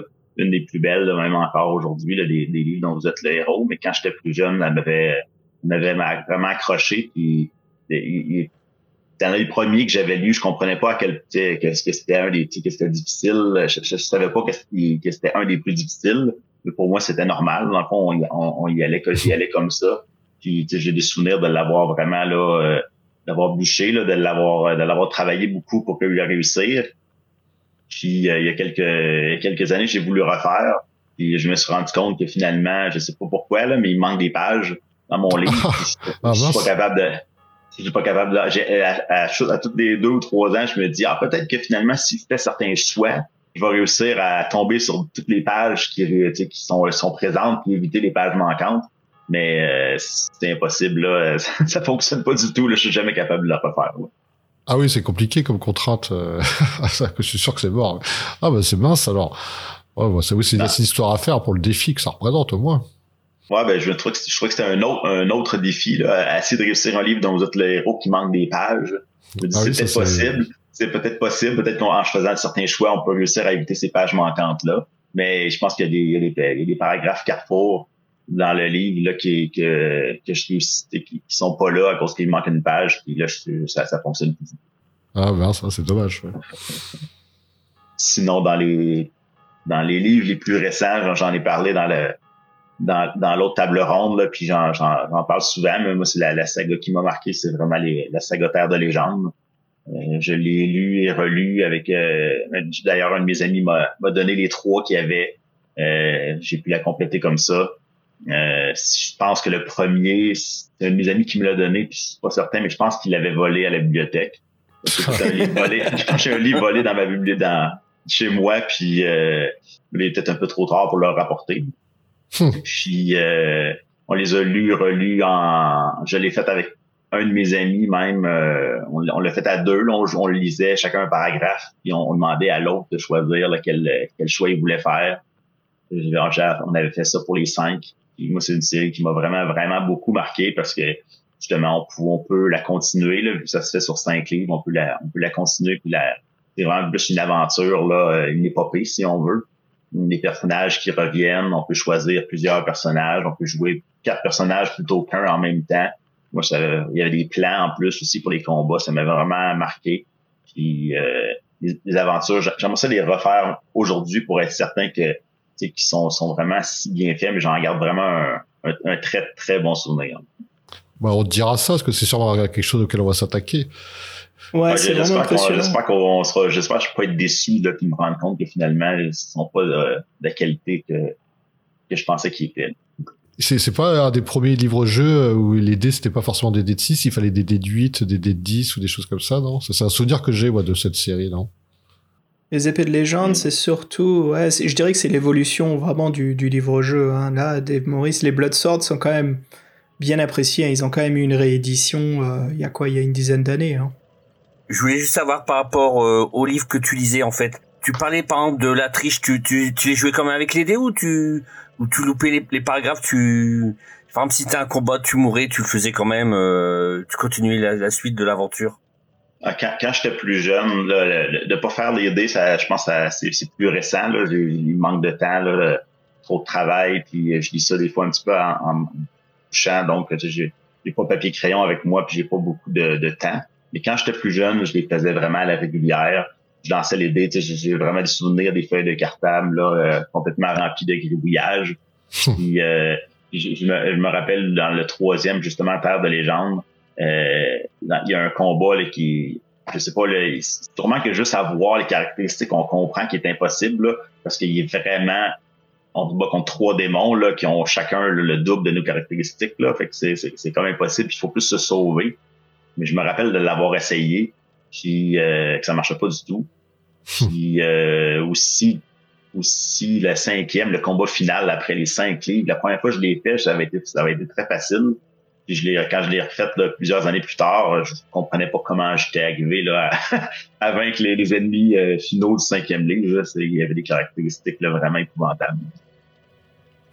Ouais, bah, faut s'acharner peut-être plus quand on était jeune en fin de compte. hein. Ben, des fois, avec les, avec les livres, puis surtout avec les jeux vidéo, je me rends compte que quand on était jeune, on était, j'étais meilleur quand j'étais jeune qu'aujourd'hui. Ouais, on était, on était euh, monomaniaques. quoi. Oui. Je crois qu'on est tous pareils maintenant. En vieillissant, on est beaucoup moins, habile. hein. Alors ça dépend parce que je me souviens que il y a quelques semaines sur le forum, j'expliquais que ça pouvait être aussi l'apprentissage difficile de la frustration. Euh, là maintenant, j'ai plus de patience euh, quand même en tant qu'adulte parce que je me souviens que bon, j'étais un peu petit, je pense, euh, pour jouer à ça, donc je passais les combats. Et en particulier, après avoir tenté l'île du roi lézard, je me rappelle que euh, quand on erre dans un marécage, il y a un moment où on est attaqué par une hydre à deux têtes. Donc, il était un adversaire d'autant plus vicieux que pour un même tour de combat, les deux têtes attaquent en même temps, alors que le, le, le héros ne peut porter qu'un coup au maximum. Et là, je me souviens que j'avais vécu mais une déveine euh, incroyable avec les dés contre moi en permanence. Et donc, ma mère m'avait trouvé tout rouge, euh, en larmes, en train de hurler que c'était pas juste dans ma chambre. Et je me rappelle de cette tête consternée euh, quand elle disait, bon, finalement, ces bouquins, je sais pas si c'était une très bonne idée. Ça t'a mis dans tous Donc, tes euh, états. Ouais. Voilà. Ah oui, oui, ben oui. Non, parce qu'on forcément quand on est quand on est un petit garçon, on prête parfois des intentions aux dés. Donc c'est genre euh, les fichus dés veulent me faire perdre. Ah oui, ça, la malchance au dé, c'est horrible. Euh, Puis comme la manette de la console, les dés ils finissent par voler dans la salle, quoi. Fred, je crois qu'on a ça quand tous les deux quand on joue à des parties de jeux de rôle, des fois quand les dés nous emmerdent, au bout d'un moment ils finissent par voler, hein, comme si on jetait un caillou à travers une fenêtre. hein. Tu changes de dé ou t'as tes dés fétiches? Moi, j'ai mes dés fétiches pour chaque, pour chaque jeu de rôle. Ah là, on joue au système dés de 100. Attends, ça, c'est mes dés de 100. Ah, on joue à loup-garou. Ah, ça, c'est mes dés de 10. On joue à Shadowrun. Ça, c'est mes dés de 6. Attends, le Star Wars aussi, c'était très important, les, dés Oh, à Star Wars, ouais, une fois j'a- j'avais roulé que de la merde pendant toute une soirée, 5-6 heures que de la merde, je me souviens quand je suis entré, je les ai mis au four, je les ai fondus. Allez, au revoir. La musique, euh, comme vous le savez, nous au podcast, c'est euh, c'est important, hein, c'est même ça fait partie de l'essence et de la création de, des émissions. Et euh, ce que je voudrais savoir, justement, vous, est-ce que euh, c'est avec ou sans musique la lecture de, des livres? Et si c'est avec, bah, qu'est-ce que vous écoutez et qu'est-ce qui vous inspire le plus à, à votre sélection musicale? Bah, pour moi, euh, alors je, mets, j'ai mis, je mets de temps en temps des musiques de films qui collent un petit peu euh, à l'ambiance du livre que je lis, mais je le fais plus trop. Et à, choisir maintenant, alors donc du coup, pour répondre à la question, plutôt avec ambiance sonore. Et maintenant, en plus avec YouTube, etc., on a des choses assez faciles d'accès. Je me mets des ambiances sonores euh, de de- d'orage, euh, parce que j'ai des souvenirs hein, liés à l'enfance aussi de lecture, soir d'orage sous la tente avec la lampe, etc. Et c'est un peu cette ambiance que j'essaye des fois de, reconstituer en me mettant, euh, en me mettant des, des sons, euh, des sons de nature, de vent, de... et souvent on s'ambiance, très facilement et très bien dans les livres dont vous êtes le héros avec des, avec des, des sons comme ça. Donc je privilégie, donc c'est un peu un entre deux. Voilà, je privilégie plutôt ce type d'ambiance. En tout cas, c'est une bonne idée, ouais.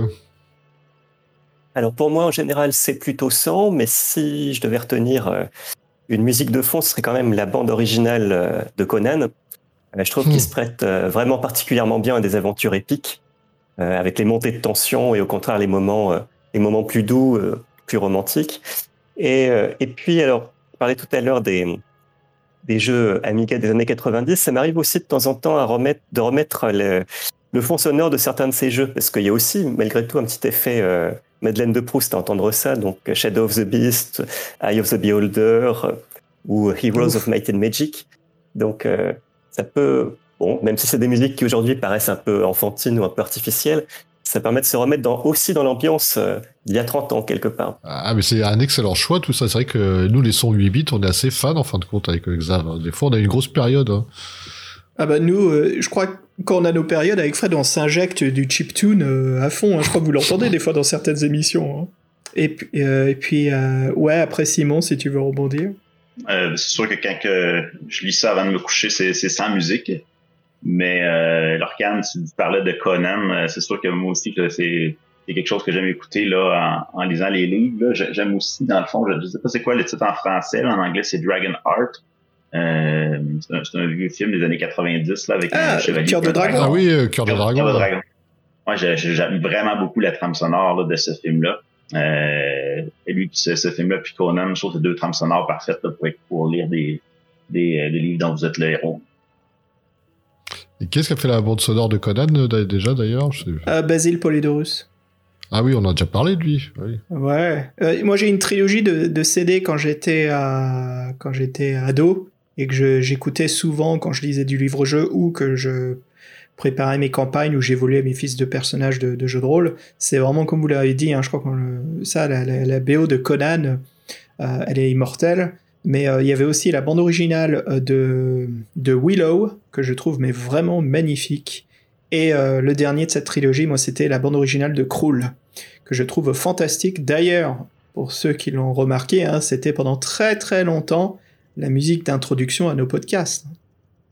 Et d'ailleurs, c'est la, la Oui, c'est musique vrai. de conclusion. C'est la musique de conclusion de ce podcast, si je me, si je me souviens Mais bien. ouais, on va retourner aux sources. C'est exactement ce qu'on va faire. On va diffuser un petit morceau de, de Krull pour finir, euh, pour finir ce podcast. D'ailleurs, je trouve Krull qui est le- l'exemple parfait de la matérialisation à l'écran d'un livre dont vous êtes le héros. hein. C'est une aventure incroyable. Il y a un donjon, des, des amis. C'est une histoire fantastique. Il faut obtenir bah, un équivalent du- du- d'une arme magique comme un Excalibur. hein.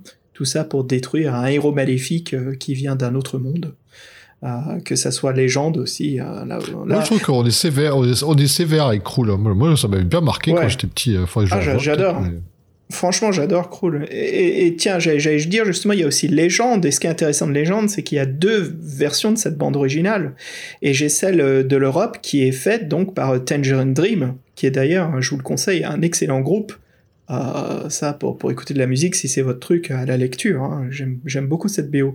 Et euh, j'ai oublié qui c'était qui l'a orchestré euh, dans la version euh, américaine. Et voilà, ouais.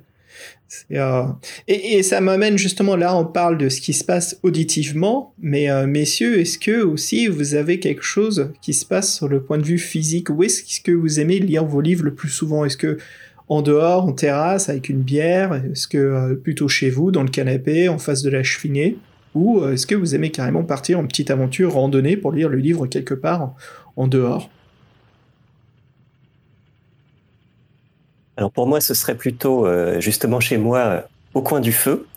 Mais c'est vrai que ça, me fait penser, ça c'est valable pour tous les livres, mais généralement quand on se souvient de ce qu'on a lu il y a longtemps, on se souvient autant du contexte que du livre lui-même, c'est-à-dire justement l'endroit où on le lisait, ou les gens qu'on fréquentait, ou l'époque de l'année, c'était les grandes vacances à la mer, ou, euh, ou les vacances de Noël au ski par exemple. Et c'est vrai que là, bon, quand je les relis, là, enfin, j'aimerais pas du tout le faire dans le RER parce que j'aurais pas envie de donner un goût de RER à des aventures comme ça. Et donc, je préfère être bien au calme, justement, chez moi, et puis euh, avoir du temps, et puis euh, aussi les feuilles de papier et les dés euh, sous la main, c'est quand même, puisque je fais partie des légalistes. Je pense bien à raison. Mais voilà, Attention, l'ambiance, Simon, là, il y a de l'attaque. ça compte beaucoup.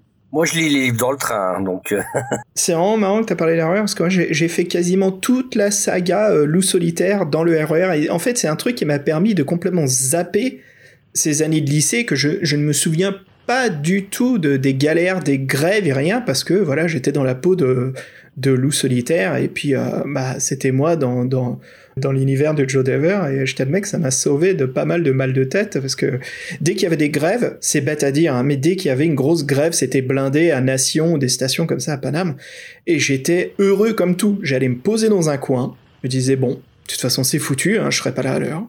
Allez, j'ouvre mon livre et puis je plonge dedans, qu'importe à quelle heure le train arrive. Mais c'était le moment où je me dis tiens, je vais avoir encore plus d'heures. Enfin, je vais passer, je vais passer plus de temps dans l'univers de, de Loup solitaire. Écoute, bravo, ça veut dire que tu, as, tu avais une capacité à t'abstraire de l'environnement hostile supérieure à, à moi. la, à la lecture, c'est parfait pour ça. C'est ce qui te capte. Ça. je trouve. Mais c'est vrai que ça me faisait sourire. Je me souviens toujours les grandes grèves à chaque fois, chaque année, il y en avait. Hein, il y en a toujours. Donc euh, c'était. bah, pas confirme. grave, j'ai mon- livre jaune. Et toi, Simon, euh, ouais, toujours, toujours dans le lit avant, même quand t'étais jeune, avant de s'endormir? Non, non, non, quand, quand euh, là, je lu dans le lit ou euh, quand, quand, les enfants sont couchés là, sur le sur le divan là, euh, avec un, un petit tisane ou un thé. Mais quand j'étais plus jeune, euh, je, quand j'étais plus jeune, je prenais beaucoup de bains. Je prenais des bains chauds, là, des longs, longs, longs bains chauds. Puis euh, je lisais mes livres dans le bain, puis j'ai des souvenirs de, de lire ça. Là. Toute la maison est, est endormie, puis je lisais jusqu'à tard, tard le soir. Mais dans ce temps-là, je faisais les, je lançais les dés pour de vrai. Là, donc euh, avec les, les, les feuilles, c'était euh, un peu compliqué là, avoir mon, mon, mon petit euh, avec, mon livre, mes dés, mon crayon, puis, euh, puis tout ça là, pour pas que pour pas que ça tombe dans l'eau, puis tout là. Je lisais, je lisais ça dans le bain. J'aimais beaucoup ça, passer des heures, des heures comme ça. Là. Oh, tu m'étonnes, tu devais être bien, mais moi j'ai j'ai déjà lu dans le bain, c'est quand même, euh, c'est que ça demande une certaine pratique. Euh, Alors, en plus, si t'as des dés, des feuilles, et je sais pas quand t'as fait, t'avais un petit, euh, un, petit, petit plateau calepin, là. Euh, ah ouais. Ouais, Ouais, j'ai je lisais les livres dont vous êtes le héros dans le bain, mais j'ai un très, j'ai un, un très gros souvenir aussi. Là, j'avais lu le, les livres ça là, de Stephen King, puis euh, j'étais rendu peut-être à milieu du troisième livre, puis euh, je l'ai fini en une soirée, puis quand je l'ai, quand je l'ai terminé là, euh, je sais pas quelle heure il devait être là, deux ou trois heures du matin, mais quand tu es adolescent, d'habitude, tu te couches pas nécessairement à cette heure-là les soirs de semaine. Là. T'es juste pas capable d'arrêter. Euh, ouais, j'ai, les livres d'un héros, les livres êtes le héros aussi dans le bain, là, avec le, le petit calepin, les, les dés, là, puis, puis tout ça, là. Ah bah super, franchement, c'est une super anecdote ça. Ouais, quand même. Euh, ouais, j'ai, j'ai des bons souvenirs de ça. Et toi, Simon, tu as justement ça, toute cette lecture, t'as t'as pas eu envie d'en écrire un de livre-jeu Euh, j'avais commencé à en écrire un quand j'étais adolescent. Je l'avais écrit. Ma grand-mère m'avait donné une machine à écrire, là. Euh, Ah. dactylo, là. Euh, ouais, j'ai, j'ai, si pas, je devrais les retrouver, là, dans, dans mes, dans mes choses, là. J'avais commencé à écrire le, le, le tome 6 des, des épées de légende. Puis, euh, c'était, c'était quand même assez difficile, là, justement, parce que c'était pas à l'ordinateur, là. C'était à la, c'était à la, à la dactylo, là. Fait qu'il faut pas se tromper. Puis, euh, pour, pour planifier les, les paragraphes, tout ça, c'était un peu compliqué. Et j'avais commencé à en, écrire, à en écrire un comme ça. Puis quand j'étais plus vieux, adulte, euh, il m'était venu un concept. J'a- J'aurais aimé ça faire un livre dont êtes le héros, mais plus euh, littérature générale, là, si on veut, pas nécessairement la littérature fantasy. Puis mon, mon objectif, ça aurait été que le livre peut se lire en faisant les choix avec l'arborescence, mais que si on lit les paragraphes 1, 2, 3 dans l'ordre, ça fonctionne aussi. Là. Ça aurait été ça mon, mon, mon défi. Là. Ah, c'était un sacré Super. défi ça. Ah oui. Ouais, je l'ai jamais fait là, mais euh, ça, ça a été toujours là. Peut-être qu'à ma retraite là, je, je vais me lancer là, je vais me Ah lancer oui. là-dedans là, mais je me disais que ça, ça aurait été quand même un, un bon travail là, de, de l'écriture par contrainte. Des fois, ça donne des bons résultats. Là. Ah oui, mais là Euh, c'est quand même euh, comme une sacrée contrainte là, parce que. Ouais, c'est peut-être impossible aussi là, euh, ou peut-être que ça va donner des résultats un peu étranges là, mais euh, je, je la- je la garde de côté là, cette idée là. Ah ouais, c'est c'est une super, c'est une super riche idée. Après, je pense pas que tu pourras aller à 400 paragraphes. C'est peut-être quelque chose qui peut se faire en, en 50 paragraphes, peut-être, c'est possible. Bah, si t'as besoin de lecteurs testeurs, n'hésite pas à nous le demander hein, via Patreon. hein. Ah ben oui, parfait. Ouais, ça serait avec plaisir. J'ai j'ai une question pour toi, Ems. Est-ce que je ne sais pas si tu aimes écrire ou pas, mais est-ce que tu as déjà eu le projet d'en- d'écrire un livre-jeu ou est-ce que tu l'as déjà fait? Oh là là, ah, cette question. Euh, j'ai dû essayer 50 fois, j'ai commencé en utilisant des logiciels, en utilisant juste des papiers. en- de- depuis, euh, ça fait, ça fait peut-être 20 ans que j'en écris, j'en ai jamais terminé. Si j'en ai terminé une, de 5 paragraphes. Ah, j'a- J'allais dire félicitations, mais 5 paragraphes. euh, bon, si- après, si c'est des paragraphes de 50 pages, pourquoi pas. Mais tu Non, dois, mais après, tu dois un coffre-fort. euh, tu dois avoir un coffre-fort rempli de, de manuscrits en, qui sont des, euh, des travails en progrès, non? Non, j'ai plus, j'ai plus rien de tout ça. Par contre, si j'ai un conseil à donner à ceux qui voudraient se lancer dans l'écriture, allez, à- allez à la simplicité, surtout au début. Euh, je pense que quand on est jeune comme ça, on est un peu fougueux, on a envie de, de mettre des règles bien velues, des règles de combat où on va, où on va presque imaginer, euh, il lève le petit doigt et fait ça. Non, Euh, ça on oublie. On va vraiment à la simplicité, même si on peut s'éviter le côté règle au début. Je pense que déjà réussir à structurer une histoire cohérente et pertinente en arborescence, c'est déjà un exercice très difficile. Hum, hum. C'est Ouais, vrai, hein, nous, euh, nous, nous, on s'entraîne dessus. Hein. Ouais, et c'est vrai qu'on a, on a toujours une meilleure, euh, on peut dire, une digestion, un Fred, des livres qui nous ont proposé une superbe histoire, malgré que les règles sont banales. Contrairement à un livre où les règles sont trop complexes et l'histoire, justement, n'arrive pas à la cheville. Bah, les règles nous foutent hein. Ouais, Oui, c'est justement, c'est ce que j'attendais. Je me suis dit, tiens, est-ce qu'il y en a qui va, qui va, qui va dire nous, Mais c'est un excellent roman à- arborescent. Ah oui, Oui, ça- c'est un roman. Et je pense que même le, le- quand on retourne dans le lieu de son enfance, dans De Hollow Ardent, on sent bien qu'on ait vécu une sacrée aventure. hein. Très euh, Tolkienesque, j'ai envie de dire, sur le, le, le- comment dire, la- le- le- l'aventure du héros et euh, de ce qu'il ait pu accomplir. Et toi, Lorcan?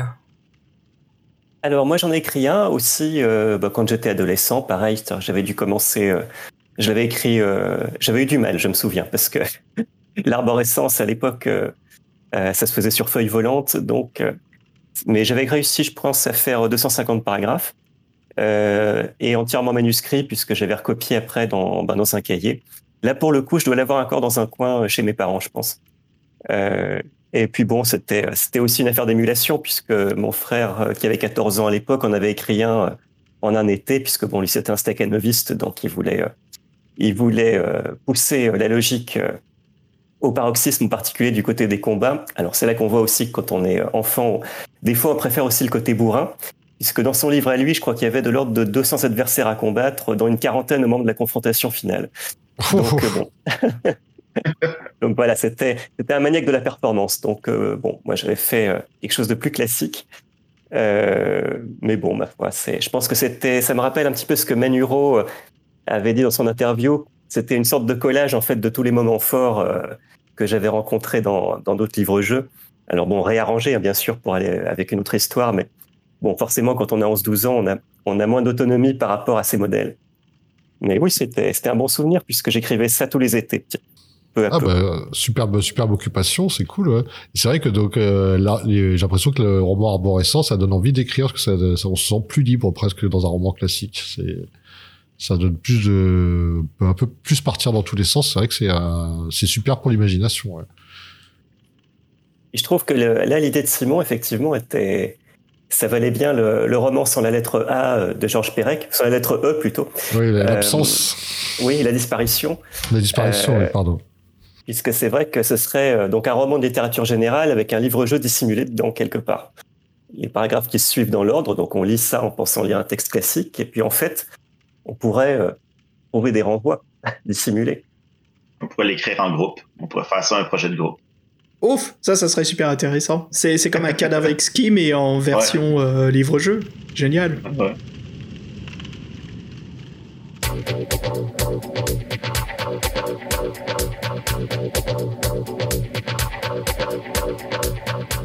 Aventurier, aventurière, nous voici donc arrivés au 400e paragraphe de ce centième épisode. On n'aura jamais euh, accompli autant de podcasts sans votre soutien, votre écoute et surtout voilà votre passion pour les livres-jeux.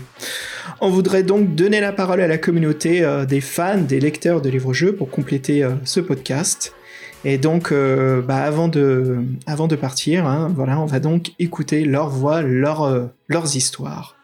Ce fut vraiment ici pour nous, les gars, un, plaisir, hein, je crois, à tous les trois, de vous avoir reçus. Comme vous le savez, c'est une émission qui, qui n'a pas encore vu sa fin. hein, On a encore tellement de sujets. Fred, tu le dis tellement bien. La source ne sera jamais tarie, espérons-le. Et puis, on, fait ça par plaisir, comme vous avez vu. On n'est pas là à dire euh, likez, inscrivez-vous. On n'est pas là à bourriner. On n'essaye pas de faire du quota. euh, C'est pas notre but. C'est, on s'en fout euh, combien d'auditeurs on a ou tout ça, tout ce qui est un peu jouer l'algorithme ou tout ça, on s'en tape. Nous, c'est vraiment juste la passion de parler des livres-jeux. On aime faire ça et pour la communauté qui aime ça aussi, bah voilà, si c'est réciproque, bah c'est parfait. Pour nous, c'est le plaisir. Donc encore une fois, euh, Simon, euh, franchement, merci d'être venu euh, pour ce centième. hein. C'est un plaisir de t'avoir reçu depuis le Canada. Bah oui, depuis, euh, depuis c'est vrai qu'on échange depuis longtemps avec Simon, donc euh, le, le voir, l'écouter, euh, c'était vraiment très sympa. Et puis nous, on, on a eu un, on a eu un, un auditoire très international et le- on est très content qu'au Québec on soit écouté quoi. Parce que oui, mais de, de, depuis tantôt, là, vous remerciez les, auditeurs, puis euh, vous dites que vous faites ça dans le fond pour eux, mais dans le fond, c'est c'est surtout vous là, qu'il faut remercier, là, parce que sans, sans podcast, sans les auditeurs, il n'y en aurait pas, mais sans vous non plus, là, vous mettez beaucoup de temps et beaucoup de passion dans le projet, puis euh, vraiment, là, faut, faut, faut lever vos, euh, faut lever votre faut lever le chapeau, là, vous lever le chapeau, là, parce que c'est tout un projet que vous avez fait. 100, c'est vraiment quelque chose. Là. C'est, c'est pas rien. Là. C'est félicitations pour les, les 100. Le plus tous les piranhas et les autres, ça fait ça fait plus que 100. Là. Vraiment, là, euh, c'est, c'est tout un exploit que vous avez fait. euh, Une belle épopée, là, on pourrait dire. Puis euh, bravo, bravo, bravo, bravo. Bah, merci Simon, ça va, ça touche. Ah, merci beaucoup. hein. C'est vraiment gentil. Je, je- je dirais, je pensais à ça tant- tantôt, là, de vous donner des, vous donner des cotes à vos livres, là, euh, 4 Wistiti sur 5 ou euh, 4 euh, Châteaux Maléfices sur 5, là, mais je pense qu'on pourrait vous donner un, je pense qu'on pourrait vous donner un 100 Zagor sur 100 pour votre, euh, pour vos 100 épisodes.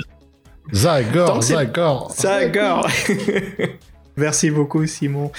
Merci Oui. énormément pour l'accueil, euh, super, euh, super appréciable. Et j'adore vous écouter. Euh, Je, je vous écoute sur mes longs trajets de, de voiture entre, enfin mes longs trajets entre Perpignan et Montpellier quand je suis tout seul dans ma voiture. Ça fait généralement le temps d'un podcast et demi. Donc euh, je- les allers-retours, ça me fait deux, deux trois podcasts. Et, euh, et c'est vraiment, c'est vraiment l'éclate. Merci, merci beaucoup de m'accompagner dans ces, dans ces trajets, de, ma- de nous avoir invités ici. Ah bah super, merci, bah, merci à toi, Ems. Merci beaucoup, M. Ça fait vraiment plaisir. On est, on est heureux qu'on puisse euh, divertir autant. De toute façon, c'est notre but absolument, hein, Fabien et Fred. C'est pour ça qu'on crée ces émissions, c'est de, de partager. Et comme tu l'as bien cité, cette, euh, cette folie qu'on a, quoi, cette passion, euh, cet amour qu'on a pour les, les livres-jeux. Et puis, merci beaucoup, hein, euh, d'être venu euh, euh, sur ce centième, et puis qu'on t'a vu, on t'a rencontré aussi physiquement, donc à notre rendez-vous sur Paris. Donc, c'est, tu es un auditeur aussi des podcasts de très longue durée, donc c'est un plaisir de t'avoir reçu aujourd'hui. Eh bien, un grand merci à vous également, puisque ça, évidemment, ça me fait très plaisir d'avoir pu vous marquer le coup avec vous pour ce centième. Et euh, ben, encore une fois, comme le disait Simon, c'est facile d'avoir l'idée de départ, mais c'est autrement plus difficile d'arriver à faire vivre quelque chose dans la durée. Et là, voilà, ce centième montre que vous avez réussi ça. Donc, euh, je ne peux que vous souhaiter euh, maintenant de continuer et de se mettre en route jusqu'au 400e. Ouh, là c'est ambitieux, là. Tu, tu présumes peut-être un peu de nos forces. J'ai envie de dire, parce que c'est marrant, à la préparation de ce centième épisode, je pensais beaucoup à la, première année, en fait, de la création de ce podcast, où j'avais vraiment eu l'idée, et euh, voilà, il fallait que je trouve quelqu'un qui pouvait faire durer cette, cette idée avec moi pendant un moment, et c'était pas facile cette première, première année, quoi. Il y avait beaucoup de préparation, beaucoup d'écriture. Je peux vous dire que, je voudrais le dire, comme on à l'antenne, Fred, merci beaucoup, parce que le fait que tu sois venu faire un épisode, et en fait que tu as une passion, qu'on essaie de développer cette passion commune, et qu'on qu'on s'éclate, on était déjà des amis de longue durée, mais de de faire l'émission, moi ça m'a ça m'a beaucoup aidé et puis euh, Fred, vous savez, juste pour vous dire, il est toujours là, on est toujours à fond et c'est un vrai plaisir, c'est ça aussi qui fait continuer la, passion de, de ce podcast. hein. Bah, c'est un peu par hasard hein, presque, parce que moi j'en ai lu des livres-jeux, mais j'ai peut-être pas, je suis pas autant passionné que les auditeurs. Je me rends bien compte, ils connaissent tous les œuvres. Moi, je, je découvre. C'est peut-être ça aussi qui est intéressant, c'est que je découvre pas mal de choses. Mais moi, je suis content d'avoir fait euh, cette aventure avec toi, parce que on- ça me permet de maintenir le contact. Et c'est vrai qu'on rencontre des gens, et c'est vrai que l'arrivée de Fabien, ça a été aussi, euh, ça fait pas mal de temps maintenant. Ça fait, euh, il est arrivé bien avant le 50e épisode. Donc c'est vrai que Fabien, euh, cette aventure à trois, c'est génial, quoi. Moi, la base, euh, ouais. Parce qu'à la base, je pensais écrire qu'un seul dossier, hein, donc je pensais pas en faire. Bah, moi, c'est pas, moi, c'est pareil. euh, moi, je devais venir pour un seul bouquin. hein. Après, ah, tu veux pas faire la, la voix du tigre? Oh, tiens, oui, la voix du tigre, je m'en souviens, c'est ça. Et au fait, euh, j'ai une mission là sur. Non, ça te dit pas? Puis après, voilà, euh, la main dans l'engrenage, c'était terminé. Hein.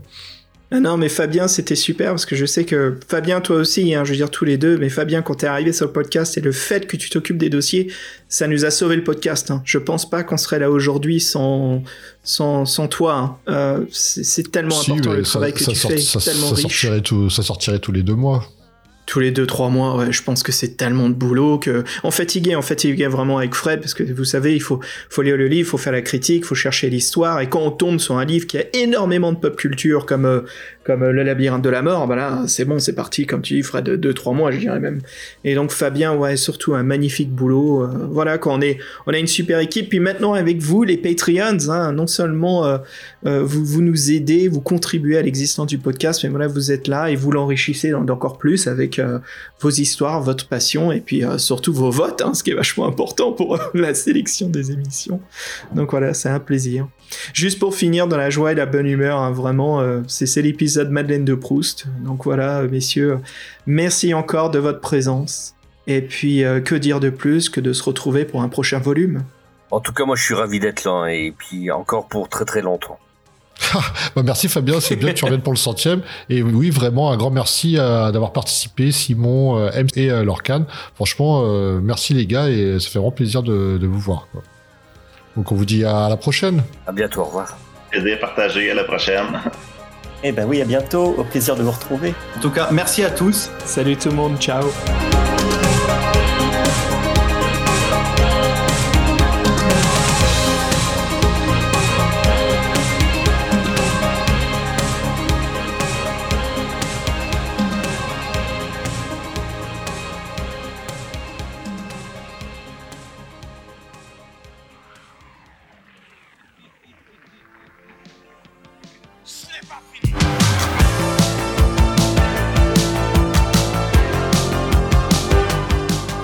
Ben voilà, comme convenu, pour terminer ce centième épisode, on donne la parole à nos auditeurs. On leur a demandé de parler des livres-jeux, de la nostalgie. Merci à ceux qui ont eu le temps de, pris le temps de répondre.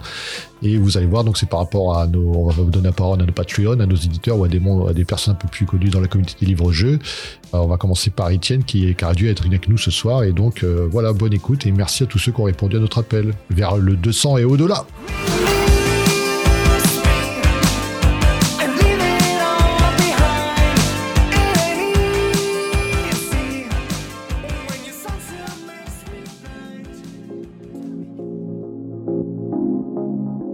Je me souviens que j'ai découvert le principe du livre dont vous êtes le héros dans un livre qui répertoriait les inventions. Dans le chapitre jeu, ce volume présentait notamment le wargame, le jeu de rôle, mais aussi le livre jeu d'aventure avec une illustration. C'était trois paragraphes du sorcier de la montagne de feu. J'ai tout de suite ressenti comme un coup de foudre devant ce principe littéraire dans lequel le lecteur était le héros de l'histoire et avait le choix de son destin. Et j'ai commandé ce livre pour mes 12 ans. C'était en janvier 1987. Pour l'occasion, ma mère m'en a même offert deux, Le sorcier de la montagne de feu et Le temple de la terreur. Par la suite, j'ai lu plusieurs dizaines de livres-jeux, de différentes séries, essentiellement des Gallimards, mais pas uniquement. J'ai pu comparer les aventures proposées, les hiérarchiser, m'apercevoir que certaines étaient vraiment excellentes, d'autres vraiment médiocres. Je pouvais même dresser une typologie des livres dont vous êtes le héros, entre ceux qui sont très linéaires, avec une seule solution possible, ou ceux qui proposent plusieurs chemins, parfois plusieurs fins possibles, ceux qui ont des règles débiles, arbitraires, ou au contraire bien pensés, ceux où on joue un héros totalement anonyme, ceux où on incarne un pirate, un prince, un super-héros, ceux qui restent dans les sentiers battus, ou ceux qui surprennent, innovent, ceux qui restent très basiques, minimalistes au niveau des descriptions, ou ceux dont l'univers est nanti d'une épaisseur, d'une cohérence, d'une géographie, d'une histoire, où on ressent le travail de l'or des auteurs.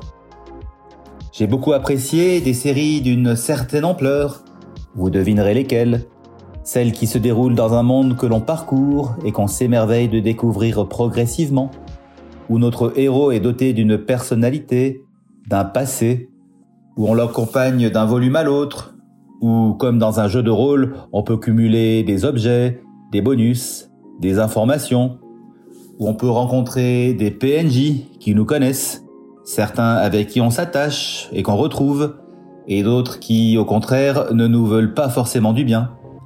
Des séries où on évolue, et où on finit par exemple par gouverner une cité, mener une armée, ou reconstruire un monastère, et former des apprentis.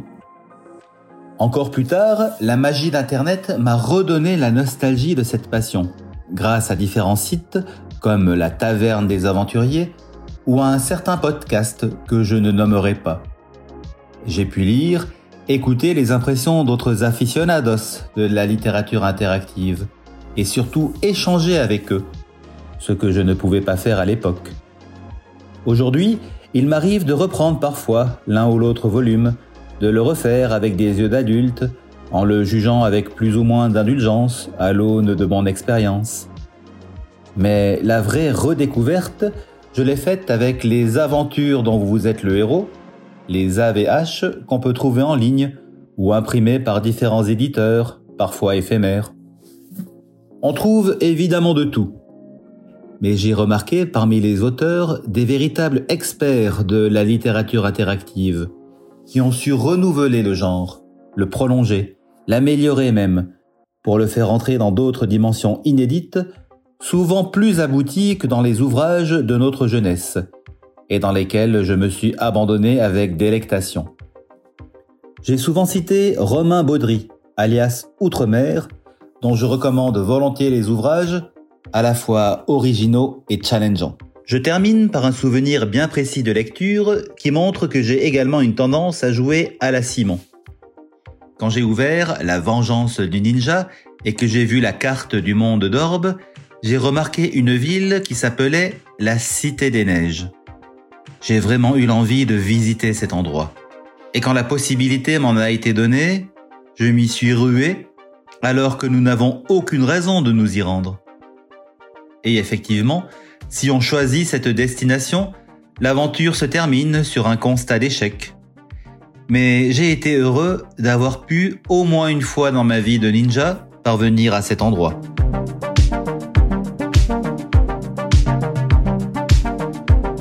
Bonjour euh, à toutes et à tous. Euh, pour le podcast dont vous êtes le héros, c'est Jean-Christophe Comon, collectionneur euh, assidu des livres dont vous êtes le héros. je crois que je me suis déjà présenté, ou je vais me présenter. Je suis un collectionneur des éditions Folio Junior depuis déjà très très très longtemps, depuis leur sortie.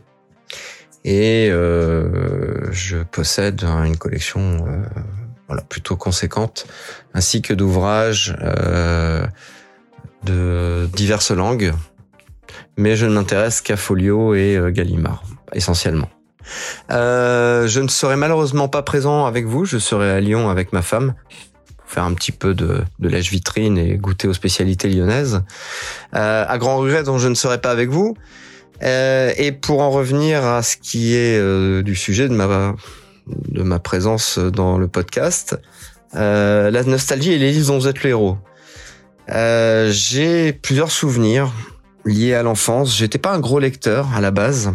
Et euh, le fait de tomber complètement par hasard sur ces livres qui avaient des tranches, euh, des dos pardon, avec avec des titres un peu un peu terrifiants, ça m'a poussé à à retirer ces livres du CDI et de tomber sur des couvertures absolument effroyables, monstrueuses, des trucs assez incroyables, de monstres, de créatures, de fantômes, de spectres et autres.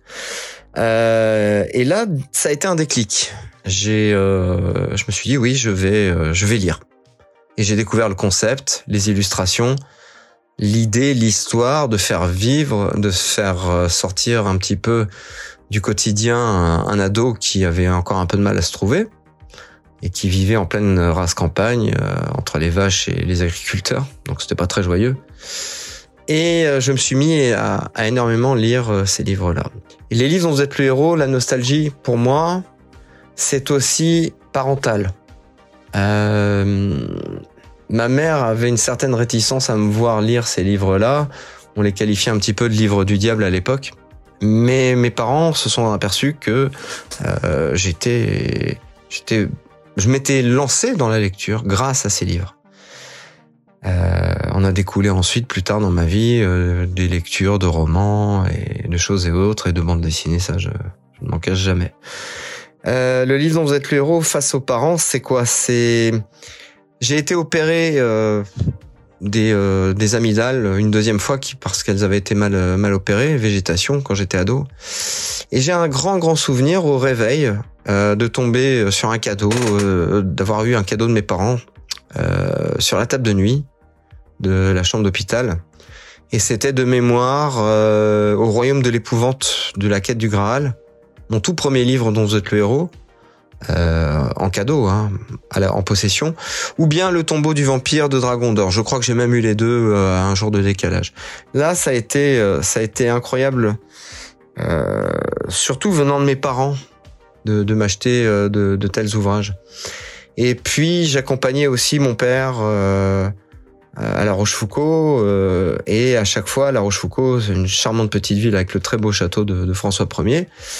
J'avais ma librairie attitrée, et à chaque fois, les libraires avaient euh, en leur possession toute une commande de livres dont The héros qu'ils me mettaient exprès de côté. Il suffisait de rentrer dans cette charmante petite librairie se baisser sur le meuble de gauche et euh, se saisir des, livres que j'allais tout de suite euh, acheter. Et euh, mon père aussi avait la, belle habitude de nous emmener, de m'emmener moi souvent tout seul avec lui à Angoulême la veille de Noël pour voir les décorations de Noël. Faut dire qu'on habitait dans un, petit patelin où il n'y avait pas grand chose. Et pour moi, c'était quelque, quelque chose de, de très attendu, de très très chouette. Et c'était un passage obligatoire euh, en librairie. Et je me souviens de la veille d'un Noël où j'avais acheté les gouffres de la cruauté. Et là, ça avait été euh, l'apothéose, l'extase. J'avais été très très très heureux. Une autre fois, ça avait été Ness, l'élémentaliste de Gildas Sago. Et encore une autre fois, c'était Les démons des profondeurs euh, en, défi fantastique. Donc voilà. Généralement, euh, j'attribue donc la nostalgie à, euh, aux parents, aux copains aussi. J'avais des copains qui collectionnaient. On parlait de tel ou tel livre dont vous êtes le héros mais euh, il n'était pas aussi passionné, pas aussi féru que moi de ces livres-là. Euh, la nostalgie, elle est toujours présente pour moi, même après toutes ces années, parce que je prends toujours plaisir à collectionner des livres réédités que je connais déjà, ou euh, qui ont des, rajouts, comme le dernier euh, premier tome de, de Loup solitaire, Les Maîtres des Ténèbres. Euh, mais avec forcément cette cette vieillesse qui euh, qui fait que à 47 ans, je n'ai plus autant l'ardeur, la passion que j'avais adolescent. Euh, plusieurs paramètres ont fait que j'ai perdu un petit peu de cette cette nostalgie, le fait de grandir bien sûr, le fait d'avoir découvert d'autres romans à, à, côté, et surtout euh, la perte de belles illustrations et du du design du livre dont vous êtes le héros tel qu'il était à l'époque quand on l'a connu à partir de 1983. C'est un gâchis d'avoir euh, euh, d'avoir fait que ces, ces, ces, ces illustrations-là soient, soient devenues euh, euh, LED et le papier de mauvaise facture et voilà l'engouement n'y est plus mais je prends toujours plaisir à collectionner comme le, le avec le syndrome de Diogène. Je rajouterai également ceci, les livres dont vous êtes le héros quand j'étais adolescent euh, m'ont aidé à m'enfuir de tracas euh, personnels, familiaux, c'était pas simple. Euh, et c'était pour moi un bel échappatoire. Non seulement euh, ça m'a énormément inspiré euh, dans l'imaginaire, ça m'a donné beaucoup de d'évasion, euh, l'envie de de me sentir mieux ailleurs. Euh, et puis, hum, j'ai jamais perdu cette réelle nostalgie là, ce, ce plaisir certain à, à, à, apprécier en fait euh, une relecture même euh, d'un d'un livre êtes le héros que j'ai particulièrement aimé, de plusieurs même. À l'heure actuelle, je, je, suis tous en train de les refaire. J'en suis à l'île du roi lézard. Euh, et c'est un plaisir pour moi, mais qui qui n'est plus le même euh, suite euh, suite aux années passées. Voilà, je vous embrasse tous. Passez un bon podcast. Amusez-vous bien et je pense bien fort à vous tous. Merci.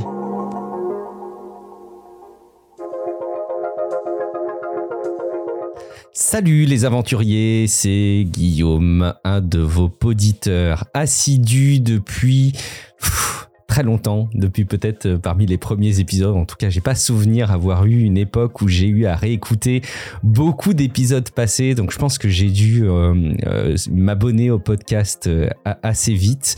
Je suis très fier d'ailleurs de vous de vous soutenir sur sur Patreon et de voir vos épisodes arriver à chaque fois.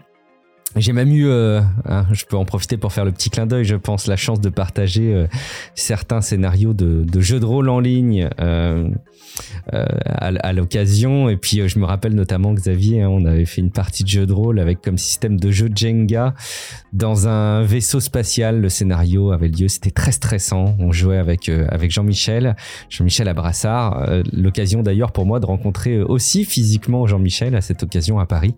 C'était vraiment chouette. Je sais que ça a été filmé, c'est dommage que ça ait jamais pu sortir. Je, je verse ma petite larmichette à chaque fois que j'y pense, mais quelque part les, souvenirs sont encore plus beaux dans mon cœur, donc euh, c'est vraiment chouette.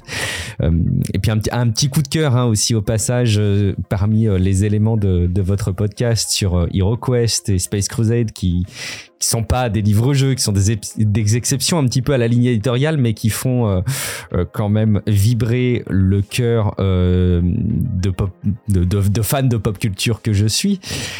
Euh, avec en plus la, réédition de HeroQuest qui a eu lieu entre temps. J'espère que vous avez vu l'extension L'horreur des glaces. Euh, je vais aller jeter un coup d'œil. Je me demande si c'est pas une extension que je vais pouvoir m'acheter et qui pourrait compléter euh, les extensions que j'ai déjà et les, deux boîtes d'HeroQuest qui sont déjà en ma possession. Bref, euh, je voulais quand même en arriver à vous livrer quelques anecdotes sur les livres-jeux de mon côté parce que moi je les ai, connus comme les jeux de rôle en fait avec la bibliothèque de mon frère, euh, mon frère qui a quelques années de, de plus que moi et qui avait alors quelques livres-jeux et euh, bon beaucoup d'ouvrages de jeux de rôle forcément mais quelques livres-jeux. Et euh, bah forcément hein, j'ai été intrigué assez vite par les couvertures par la maquette du bouquin et puis bah, le principe même du jeu et moi, j'ai des souvenirs notamment, euh, pour la petite anecdote, on devait aller en famille chez ma grand-mère euh, une fois tous les 15 jours ou toutes les 3 semaines le dimanche. On partait tôt le matin et puis on revenait le tard le soir. Et euh, je me rappelle qu'il y en avait pour un peu plus d'une heure de route à l'époque. On partait en, famille, en voiture. Et ben moi, j'emmenais je, bon plein de choses, mais j'emmenais surtout des livres-jeux parce que J'adorais dessiner à l'époque, mais les vibrations de la voiture me faisaient faire des dessins assez approximatifs, donc je m'entêtais à vouloir faire des dessins, mais j'y arrivais pas. Par contre, lire c'était top, surtout que j'étais pas malade en voiture, contrairement à mon frère d'ailleurs. Et euh, bah, euh, j'emmenais des livres-jeux qui m'occupaient pour le pendant le trajet. J'étais notamment très très fan de, de, la gamme sorcellerie. Alors en plus, nous on n'avait que le 4, la couronne des rois, le plus costaud, on n'avait pas euh, tous les autres d'avant. Donc j'ai connu que bien après les sorcelleries euh, précédents. Euh, et mon challenge, je me rappelle, hein, c'était d'ailleurs de me rappeler des sorts. Et, c'est probablement là que je me suis rendu compte que j'avais une mémoire assez déplorable euh, pour me rappeler des sorts avec les, les trois lettres là. Je faisais fréquemment des erreurs pour mon plus grand péril. Euh, J'aimais bien aussi d'ailleurs sur ce sur ces, cette gamme de livres un truc je suis pas sûr que ça a été beaucoup repris dans d'autres livres jeux euh, le système des lancers de dés en faisant défiler les pages. Il y avait les deux dés euh, qui défilaient on faisait défiler les pages. En plus avec le, le, tome de la couronne des rois il y avait beaucoup de pages donc il y avait peut-être moins de chances qu'on tombe sur les mêmes les mêmes jets de dés. Et puis euh, accessoirement il y avait toujours la même zone au milieu du bouquin qui s'abîmait les pages qui se décollaient. Bon ça fait partie du, du délire hein, et de la saveur des livres jeux et j'arrivais même je me rappelle à tricher en faisant à défiler quelques pages de plus. Tu sais, tu fais défiler, tu tombes sur 1 et 2, ou mettons 2 et 3. Alors, innocemment, ton pouce fait défiler quelques pages de plus pour espérer avoir un meilleur score. Et puis parfois, j'arrivais même à faire pire. Alors, pas dans le cas d'un double 1, mais j'arrivais à faire même un peu pire. Euh, C'était vraiment un système génial pour moi et, en même temps euh, assez foireux. Euh, je pense que c'est peut-être assez révélateur de ce qui faisait toute la saveur des livres-jeux, d'avoir cette dualité entre un truc génial et un truc euh, parfois un peu foireux. Bon. Euh, et plus tard, euh, dernière chose, hein, j'ai rencontré un, copain qui s'appelait aussi Guillaume, d'ailleurs, qui s'appelle aussi toujours Guillaume, j'espère pour lui. J'ai perdu complètement contact depuis. Mais c'était un peu notre rendez-vous du, du, dimanche après-midi de se, de se retrouver quand j'allais pas chez ma grand-mère du coup euh, et il avait une bibliothèque de livres dont vous êtes le héros assez dingue. Et donc notre rendez-vous c'était de se retrouver euh, l'après-midi pour euh, j'y allais en vélo on se retrouvait pour l'après-midi j'allais jouer à, la Super NES parce qu'il avait la chance d'avoir une, une Super Nintendo euh, on jouait à Street Fighter 2 notamment assez régulièrement je me rappelle. Il me poutrait mais j'arrivais parfois en faisant n'importe quoi à le, à le battre. Grand plaisir. Euh, et puis on jouait à des jeux de société aussi. Et euh, bah, à chaque fois, je lui ramenais un ou deux livres-jeux qu'il m'avait prêté et euh, bah, je lui en, réempruntais d'autres pour la, pour la semaine à venir ou pour les, pour les semaines à venir. Et, euh, voilà, ça a contribué en tout cas à, finir mes, mes dimanches très mélancoliques. Vous savez, les, les fameux dimanches de quand on était petit, bien triste avant la reprise de l'école le lendemain, où t'as à peu près bouclé tes devoirs, ou sinon t'en as d'autres à faire, mais bon, ça ça te déprime un peu quand même de, de, les aborder. Euh, en plus, tu sais, au, mois d'automne, un peu avec des périodes un peu compliquées où il pleut, c'était vraiment la tristesse. Et ben moi, les livres-jeux, c'était une manière pour moi de, de m'évader sur ma fin de week-end, de, de me faire euh, penser à des choses euh, vachement plus kiffantes. Euh, et voilà, ça m'a accompagné, je pense, sur une partie de, de mon enfance et de, et de mon adolescence. Et c'est rigolo de revoir que, que maintenant que je suis un peu plus, un peu plus grand, bah, je peux euh, à nouveau m'intéresser aux livres-jeux et à me refaire une collection dans les raideries notamment. Vous savez que dans le nord de la France, on parle de raideries, on parle pas de brocante, on parle de raideries. Et donc il y a des, il y a parfois des raideries où émergent certains, certains livres-jeux. Donc je complète comme ça fébrilement, mais petit à petit ma, ma collection. J'ai mon étagère qui se remplit doucement mais sûrement. Il y a presque autant maintenant l'objet de collection que euh, le livre en tant que tel. Je désespère pas, j'ai un enfant de 10 ans que j'ai essayé à plusieurs reprises de rebrancher sur les, sur les livres-jeux. J'ai l'impression qu'il a un petit peu plus de, de mal à se, à, à se plonger dedans. Je désespère pas, je vais le motiver un petit peu. Voilà, ça clôt en tout cas mon, petit témoignage. Merci infiniment pour ce que vous faites en podcast. C'est hyper précieux pour nous, les auditeurs, d'avoir des podcasts qui parlent de, de thèmes comme ça autour de la pop culture. Ça revient un petit peu dans le goût du jour au travers d'une nouvelle nostalgie. Et, euh, et voilà, c'est très très plaisant en tout cas de vous écouter. Donc surtout continuez. J'adore. À très bientôt à toute l'équipe. Ciao.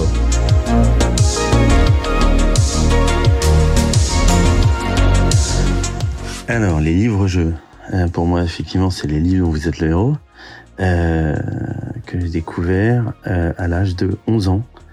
Euh, 11 ans parce que j'avais un professeur qui faisait euh, un système de dou- double notation en dehors des, des notes qu'il devait donner. Il avait mis euh, en place des, des, des gommettes euh, qui permettaient de valoriser les élèves pour leur implication en cours euh, de plein de façons différentes. Et tous les trimestres, il faisait un compte de ces gommettes. Et ceux qui en avaient le plus, enfin, genre la première moitié de la classe, avaient le droit à un livre, ce qu'ils voulaient. Et moi, j'ai pris le sorcier de la montagne de feu et je l'ai sous les yeux.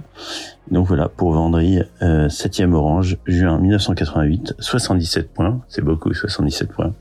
Et donc j'avais euh, le sorcier de la montagne de feu que j'ai fait euh, totalement sérieusement, hein, puisque je vois que euh, j'ai tout bien noté, que j'avais eu une épée, une armure de, de, de citre, cintre, une antenne, un crucifix d'argent, qui rouge. En revanche, j'écrivais pas très bien. hein. voilà, et euh, je sais pas si je suis arrivé au bout. J'ai été très marqué par les, les illustrations euh, qui étaient euh, très, euh, comment dire, ouais, c'était un peu euh, filandreuse ces, ces illustrations. Qui a fait les illustrations? Euh, Russ Nicholson. Voilà, et ça a été ma, première entrée dans le dans le monde de- du, jeu de rôle et après, enfin du jeu de rôle, ouais aussi du jeu de rôle. Euh, et après, euh, et après j'ai eu une petite passion pour les dragons d'or, donc j'ai collectionné les défis fantastiques, les dragons d'or, la voix du tigre et euh, et les quatre sorcelleries, les fantastiques sorcelleries. Euh, tout le reste m'intéressait pas trop. J'ai essayé vaguement euh, d'autres, mais mais voilà, ceux qui me m'ont marqué, ça va être les défis fantastiques, euh, les dragons d'or, euh, et puis les sorcelleries là. Oh là là là, les sorcelleries. Voilà.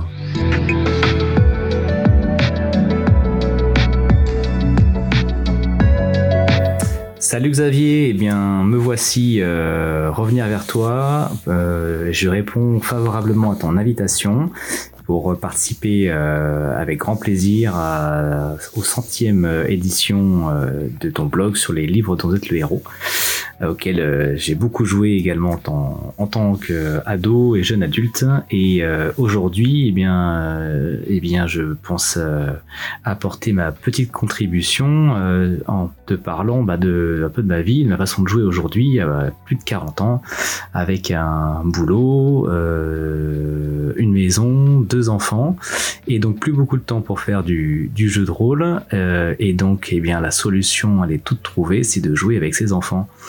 Pas forcément faire du jeu de rôle euh, quand ils sont quand ils sont trop jeunes, mais faire euh, d'autres choses euh, très très sympas. Qu'est-ce que j'ai découvert récemment? Eh bien, des petits escape games en famille. Euh, par exemple, chez euh, 404 éditions, euh, où on va s'amuser à recréer euh, l'ambiance d'un vrai escape game à la maison. Donc avec des, des cartes à trouver, des indices à collecter, des énigmes à résoudre pour avancer euh, eh bien dans, dans l'aventure et euh, finir euh, l'aventure avant un temps euh, donné. Euh, ça peut se passer à la cour de Versailles, euh, sur euh, un bateau pirate, euh, euh, sur une petite île euh, volcanique infestée de dinosaures, enfin des trucs très très sympas qu'on va retrouver en même temps euh, dans, dans le jeu de rôle, donc ça fait des, des ponts euh, super faciles à, à réaliser ensuite quand ils sont un peu plus grands. Et puis aussi, euh, quelque chose de très sympa, c'est les euh, BD dont vous êtes le héros. euh, de chez de chez Macaca. Alors ça, c'est à faire en famille, à lire en famille, à jouer en famille, c'est vraiment top, top, top.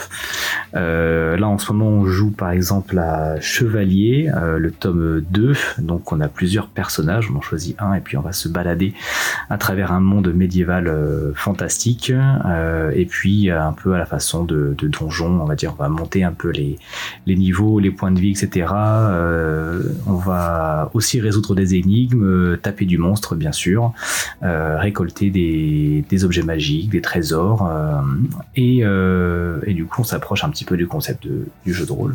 Il y a plusieurs thèmes super sympas qu'on a déjà fait aussi avec les garçons, type, euh, pirate. C'est vraiment euh, très fun. Et, euh, même pour aller encore plus loin, il y a un jeu qui s'appelle euh, Kuala, qui est aussi édité euh, chez euh, Macaca Édition, euh, qui est hyper sympa puisque là, on joue vraiment à plusieurs. On peut jouer jusqu'à 4 simultanément, chacun avec son carnet de personnages. Donc euh, chaque carnet, c'est la bande dessinée et on avance tous les quatre ou de temps en temps on peut aussi euh, avancer légèrement séparément et se retrouver un petit peu plus tard. Et ça c'est vraiment très bien puisqu'on est vraiment entre la bande dessinée dont vous êtes le héros et puis aussi le jeu de rôle puisqu'on va vraiment communiquer, c'est très très coopératif donc c'est vraiment c'est vraiment top.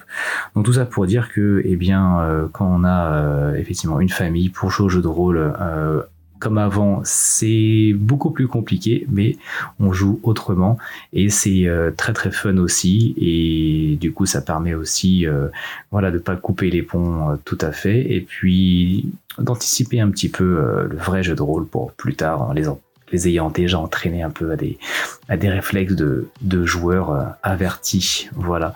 Donc euh, c'est tout pour moi. J'espère que cette petite euh, petite podcast sera intéressant pour toi et je reste à ta disposition. Salut Bonjour à tous et à toutes, moi c'est JP. Alors dans le cadre du numéro 100 des podcasts dont vous êtes le héros, Xavier m'a contacté et m'a demandé d'enregistrer une petite capsule audio euh, sur le sujet. Alors voilà. Euh, alors je suis rôliste depuis euh, plus de 30 ans. Alors j'ai commencé avec euh, Advance Dungeons Dragons seconde édition, l'appel de Cthulhu et Star Wars. Mais avant ça, j'ai lu et joué beaucoup de livres dont vous êtes le héros. Je suis arrivé au jeu de rôle par les livres dont vous êtes le héros, comme, comme pas mal de, de, personnes avant moi. Euh, je ne suis pas passé par la case œil noir que j'ai découvert euh, beaucoup plus tard. Alors, euh, mon premier livre dont vous êtes le héros, c'était La malédiction du pharaon euh, dans la collection euh, Dragon d'or, suivi de près par euh, Le Seigneur de l'ombre, toujours à la collection Dragon d'or. Mais j'ai découvert les, livres dont vous êtes le héros beaucoup plus tôt à l'occasion d'une excursion scolaire. Un camarade de classe avait pris un livre dont vous êtes le héros. Je crois me souvenir que c'était Le démon des profondeurs de la collection Défis fantastiques. Ça m'a assez intrigué et assez rapidement, je me suis rendu dans une librairie et là j'ai découvert le, rayon livre dont vous êtes le héros. J'en ai acheté un et puis je l'ai lu, je l'ai joué. Ça m'a beaucoup plu et puis j'ai continué. Et quelques années plus tard, euh, alors que je commençais mes études euh, supérieures, euh, je suis tombé sur des gens qui pratiquaient le jeu de rôle et qui connaissaient aussi les livres dont vous êtes le héros. Et la passerelle s'est faite, s'est faite assez naturellement. Voilà. Voilà, donc dans mon top 3 euh, des livres dont vous êtes le héros, Le Talisman de la Mort, je pense qu'il y en a quand même pas mal de gens qui l'ont qui l'ont déjà plébiscité euh, euh, sur les réseaux. La quête du Graal avec Brennan, mais peut-être pas que la quête du Graal. Il y a les autres ouvrages valent aussi le détour. Là, c'est surtout l'humour décalé, un peu à la à la Monty Python que j'ai que j'ai vraiment apprécié, l'humour un peu absurde de Brennan les situations vraiment rocambolesques. Et alors Astre d'or, qui est vraiment un cycle héroïque et euh, j'allais dire c'est vraiment un cycle qui mériterait une, ada- une adaptation, une adaptation en jeu de rôle, euh, si c'est pas déjà le cas en amateur. J'ai jamais vu de, jeu de rôle officiel Astre d'or, là où euh, il y a un jeu de rôle officiel euh, Loup solitaire ou même peut-être déjà plus. Il y en a déjà, plusieurs puisqu'il y avait une adaptation en D20. Mais bon, là je m'égare un peu. Voilà. Donc c'était un peu mon top 3. Euh, voilà, je vois pas ce que je pourrais dire de plus, si ce n'est que oui, effectivement, j'ai fait beaucoup de jeux de rôle quand, quand j'étais jeune, euh, jeune, jeune, et puis j'ai fait beaucoup de jeux de rôle. J'ai laissé un peu tomber le livre dont vous êtes le héros à ce moment-là, et euh, même si j'y revenais de temps en temps, c'était c'était plutôt anecdotique. Et j'ai redécouvert euh, les livres dont vous êtes le héros ben, grâce au podcast dont vous êtes le héros. Euh, je suis tombé dessus par hasard il y a quelques années et j'ai commencé à écouter les numéros. Je pense qu'il y avait déjà euh, une trentaine de numéros qui étaient sortis à l'époque, donc il y avait déjà de la matière. Et là, depuis, je, je suis le, je suis le podcast. C'est toujours très, très, très plaisant de voir un peu euh, euh, les, découvertes qui sont proposées, des livres que j'ai lus, d'autres que je ne connaissais pas.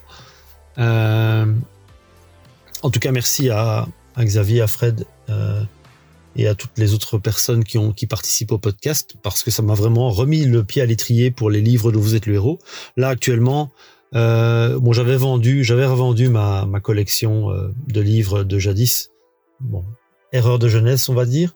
Euh, là, je suis en train de la, la reconstituer euh, tout doucement en rachetant euh, les nouvelles éditions qui sortent et euh, je me prends au jeu de les, de les relire en essayant de tricher le moins possible, même si je le fais quand même un peu, je dois bien l'avouer.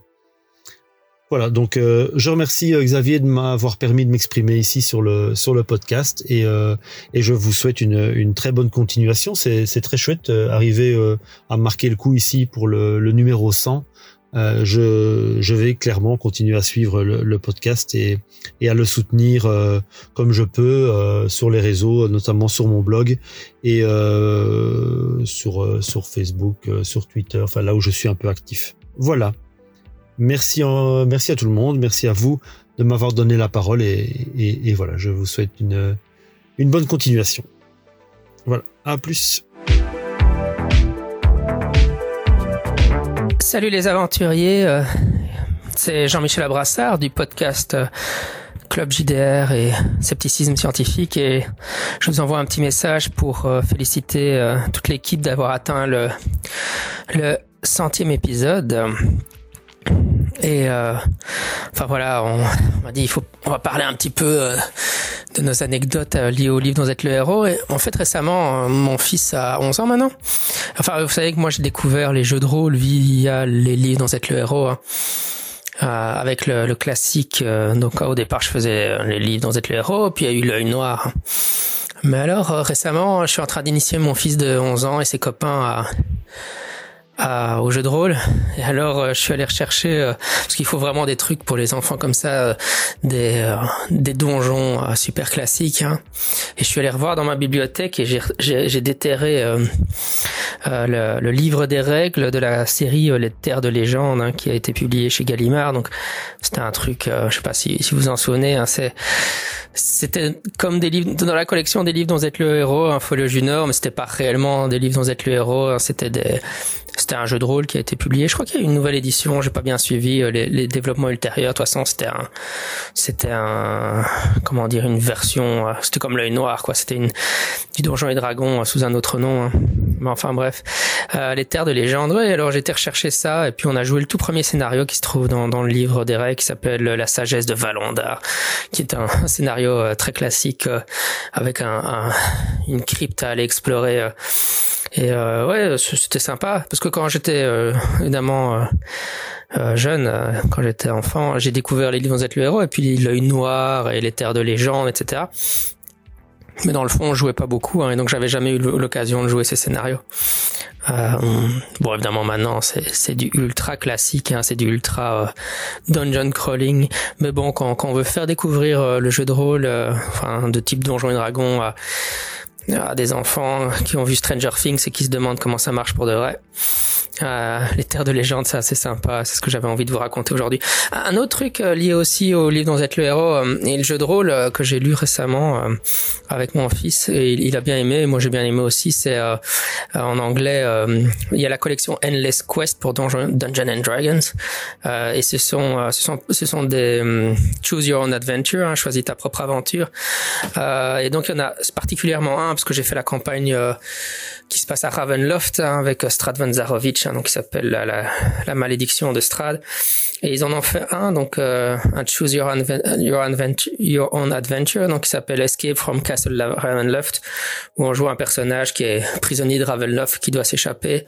Euh, bon alors, comme ça, un Choose Your Own Adventure, il n'y a pas de, y a pas de règles de combat, etc. Le, le seul gameplay, c'est qu'on doit choisir euh, un parcours que fait le personnage et puis euh, il y a pas mal de parcours qui mènent vers la main la mort et puis bon euh, il faut essayer de trouver le, le, bon parcours. Alors il faut chaque fois commencer au départ et essayer de trouver quelle est la bonne progression pour survivre au, au livre et arriver à s'enfuir. Mais enfin c'est assez sympa euh, bah, mon fils il a encore un peu du mal à 10-11 ans à, à, lire les, les vrais livres. C'est le héros avec les enfin en tout cas il y a surtout s'il faut faire toutes les règles et tout ça c'est un peu lourd pour lui euh, mais euh, un Choose Your Own Adventure comme ça, c'est nickel pour un enfant de son âge. Je pense pas qu'ils aient été traduits en français.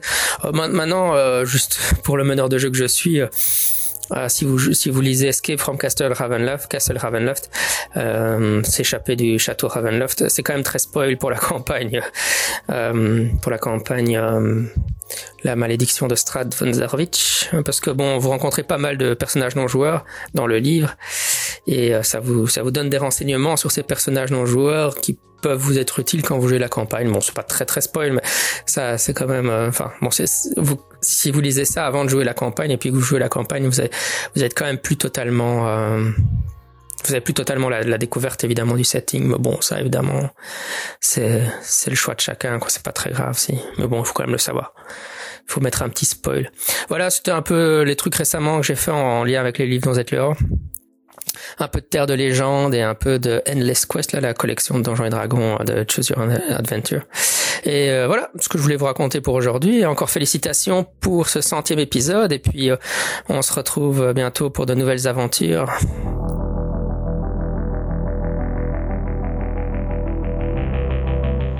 Eh bien, bonjour tout le monde. Euh, je suis Laure et euh, tout d'abord, j'aimerais remercier euh, Xavier, Fred et Fabien de m'avoir sollicité pour intervenir dans l'émission. Ça me fait super plaisir.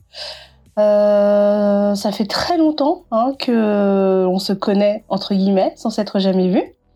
on s'est connus notamment via le groupe notre groupe qui bah, qui est encore très actif sur Facebook le fameux groupe dont euh, vous êtes euh, le héros ou les héros ou les héroïnes.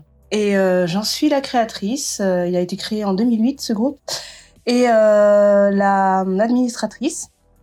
Et aujourd'hui, bah, nous sommes quatre au niveau du, du bureau, quatre membres.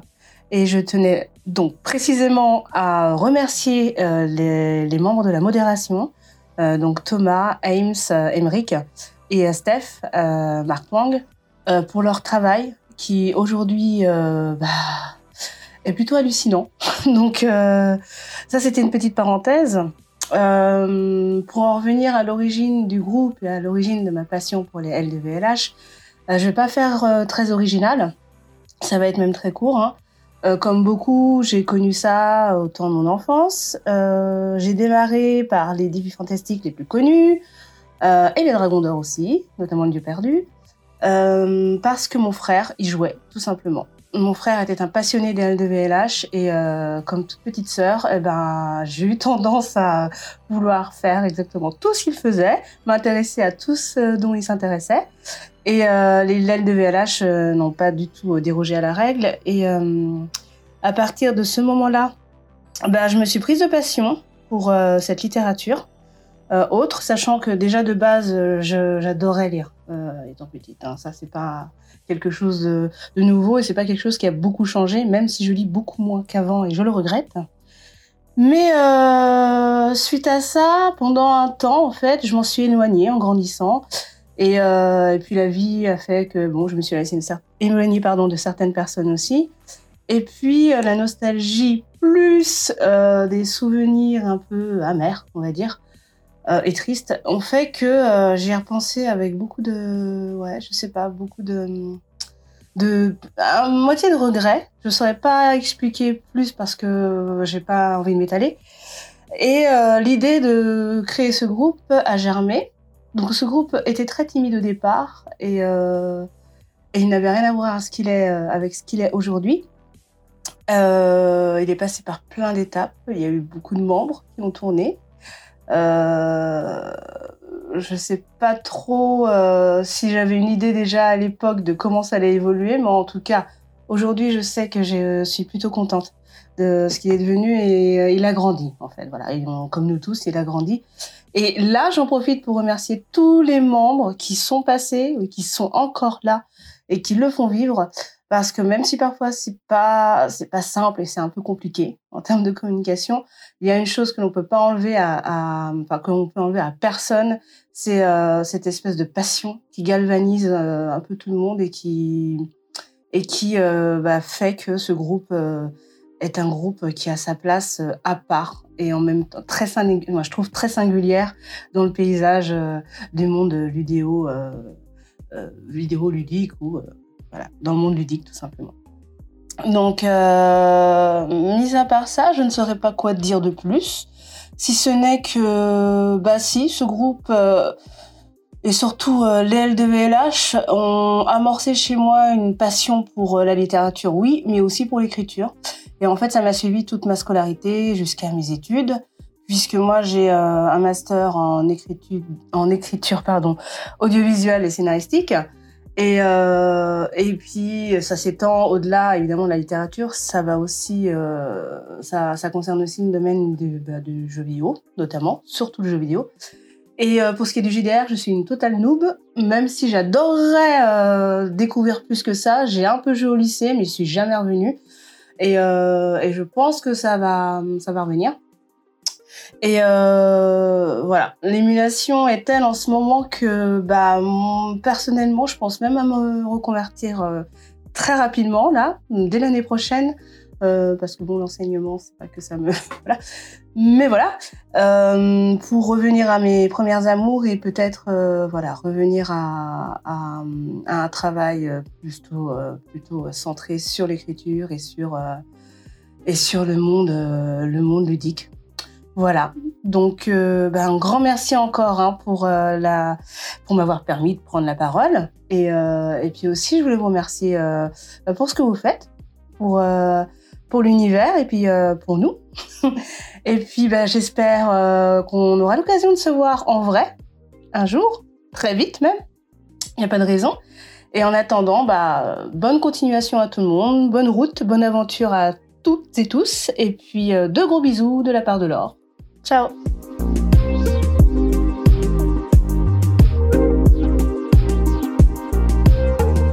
Salut à tous, c'est David. Euh, alors je me présente, euh, je vis dans les Hauts-de-France, près de Cambrai, je suis artiste. Alors c'est en 1985, j'avais alors 10 ans, que ma marraine m'a offert La Vengeance d'Altéos. Euh, série des chroniques crétoises, j'ai adoré tout de suite le style le concept. Quelque temps plus tard, ma mère est revenue d'une brocante avec une surprise pour moi. C'était Le tombeau du vampire, série Dragon d'or de l'excellent Dave Morris. Alors c'est le livre qui est devenu mon préféré par sa qualité d'écriture et les illustrations baroques de Léo Artas, hein. même si j'ai beaucoup d'attachement euh, à de nombreux autres bouquins. À partir de cette année-là, donc en 1985, je suis devenu complètement accro à ces univers, c'était une révélation. La qualité des descriptions et des illustrations, tous deux très immersives, a énormément nourri mon imagination et ça n'a jamais cessé depuis. hein. Parallèlement à ces lectures, je jouais beaucoup avec mes frères, cousins et cousines à HeroQuest et Space Crusade, D'ailleurs, euh, nous y modifions les règles et le matériel pour revivre en groupe euh, nos livres-jeux préférés, comme Le Manoir de l'Enfer, Le Sorcier de la Montagne de Feu. La liste est longue, hein. c'était un régal. Très vite, euh, je fus intéressé par les arts, le dessin, la peinture, le modélisme aussi. J'ai hanté le Furet du Nord et la célèbre boutique Rocambole de Lille pour y dénicher les derniers livres sortis ou des figurines de jeux de rôle que je commençais à peindre. J'avais toujours en tête ces univers et j'imaginais la forêt des ténèbres. Dans chaque promenade dans un bois, où j'imaginais le comte Romuald Edrix, hein, donc le vampire du château noir, tapis dans les ombres des couloirs des châteaux que nous visitions en famille lors des vacances. Vacances où j'emportais des kilos de livres-jeux. Bah oui. D'année en année, j'ai progressé dans les arts et non content de dessiner, cartes et royaumes imaginaires et illustrations, euh, j'ai, j'aime à le dire, sorti du papier l'univers des livres dont vous êtes le héros. J'ai créé en maquette euh, des montagnes, euh, lugubres châteaux, beaucoup d'environnements différents, mais aussi des sculptures d'objets ou de monstres pour donner vie à ma façon à Alancia, à Titan. Bref, à beaucoup de lieux que vous avez explorés comme moi, chers aventuriers et aventurières. Lorsque je crée, c'est avant tout l'esprit et les descriptions des auteurs des livres qui m'inspirent. Martin McGenna, John Blanche, Ian Miller, Léo Artas et tant d'autres excellents illustrateurs. Le travail exceptionnel des artistes des couvertures et des illustrations intérieures de la première édition m'a fortement marqué, et ça a contribué à développer mon imagination et je dirais même à l'enflammer. Alors j'ai aujourd'hui 47 ans et je suis toujours aussi fan de ces merveilleux et périlleux mondes. Je n'oublierai jamais que ces œuvres littéraires m'ont donné l'envie de créer tant de choses, mais aussi d'écrire des contes, où je me permets de nombreux clins d'œil à nos chers bouquins. C'est une passion, et c'est comme ça. Je suis toujours aussi acharné à me faire rêver et à faire rêver ou frémir les autres. L'imagination n'a de limite que celle qu'on lui donne. J'ai une petite anecdote à partager concernant Loup solitaire, le gouffre maudit. C'était un dimanche après-midi pluvieux et je lisais donc cet excellent livre tout en écoutant la radio. À un moment, un long combat épique éclate. À ce moment-là, ma radio diffusait Crazy de Seal. Le gamin que j'étais a immédiatement trouvé que le rythme, la voix de cette chanson collait à la perfection aux actions de bravoure de Loup solitaire. J'imaginais les armées en nombre chinoises devant un ciel rouge flamboyant, les haches se brisaient sur les boucliers et la lame d'or du glaive de Sommer tranchait les Vassagoniens et les terribles chiens de guerre. Des, des minutes vraiment épiques. À chaque fois que j'entends cette chanson, je souris, car je me dis que ce cher loup solitaire est encore en train de mettre une raclée aux cultistes de Vachna. J'espère que Joe Dever, où qu'il soit, en rit lui aussi. Sinon, merci à Xavier lors du podcast sur le tombeau du vampire d'avoir diffusé ce Vaporwave. Euh, vraiment une belle découverte. Ça me fait un souvenir en plus, car il colle bien à l'ambiance de mon livre préféré. Et maintenant, à chaque fois que je le bouquine, ce morceau me revient en tête. Merci à vous trois, Xavier, Fred et Fabien, pour votre travail que j'adore à écouter lorsque je crée. Vive nous autres les aventuriers et joyeux centième numéro au podcast. Allez, amitié David.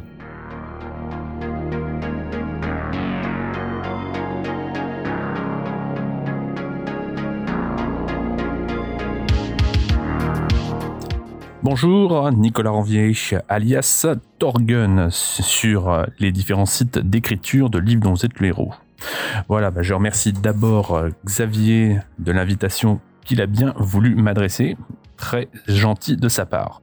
Alors je voudrais simplement dire que je, suis donc passionné de livres dont vous êtes le héros depuis l'adolescence. J'ai pu les découvrir, je crois, comme beaucoup de lecteurs joueurs à partir du collège. Très vite, mes séries favorites, c'était Sorcellerie. J'ai adoré faire et refaire à plusieurs reprises. J'ai pu aussi euh, avoir l'occasion de voir, euh, lire, découvrir, euh, redécouvrir à maintes reprises les différents Ian Livingstone. J'ai toujours été un grand fan de cet auteur. Et puis, bien sûr, enfin, la série Loup solitaire. Même si, personnellement, je place la série de La Voix du Tigre à égalité avec Loup Solitaire. J'ai regretté que La Voix du Tigre ait si peu d'épisodes. J'aurais aimé à l'époque qu'il y en ait davantage. Voilà, question de goût.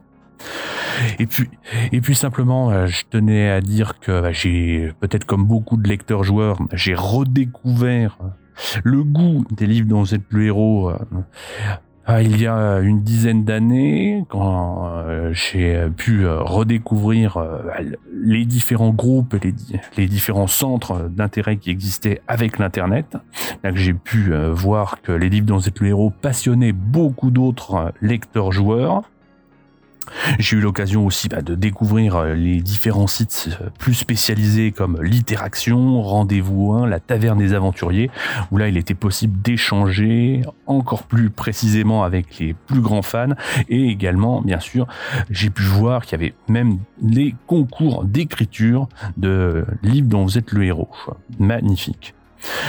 Ah, de mon côté, bah, j'ai toujours été passionné, j'ai toujours voulu écrire aussi. C'est pourquoi j'ai eu l'occasion d'écrire il y a bien des années un premier roman, L'agonie de la République. Et puis depuis, plus récemment, j'ai eu l'occasion d'écrire deux mini-aventures, de participer à deux reprises donc à un concours du mini-yaz. Euh, j'ai pu voir d'ailleurs que la concurrence était très rude, car beaucoup d'auteurs euh, joueurs sont comme moi d'anciens passionnés ou sont toujours euh, très accros aux aventures. Donc j'ai pu voir que le niveau d'écriture est très très élevé. Donc j'ai pu voir également que donc j'ai également beaucoup de progrès à faire. La rédaction des aventures et déployer le meilleur suspense euh, agite énormément d'auteurs. Voilà, très très intéressant. Donc euh, j'espère que ce petit témoignage pourra être utile et pourra intéresser beaucoup de lecteurs joueurs. Voilà, très bonne journée à vous. Au revoir.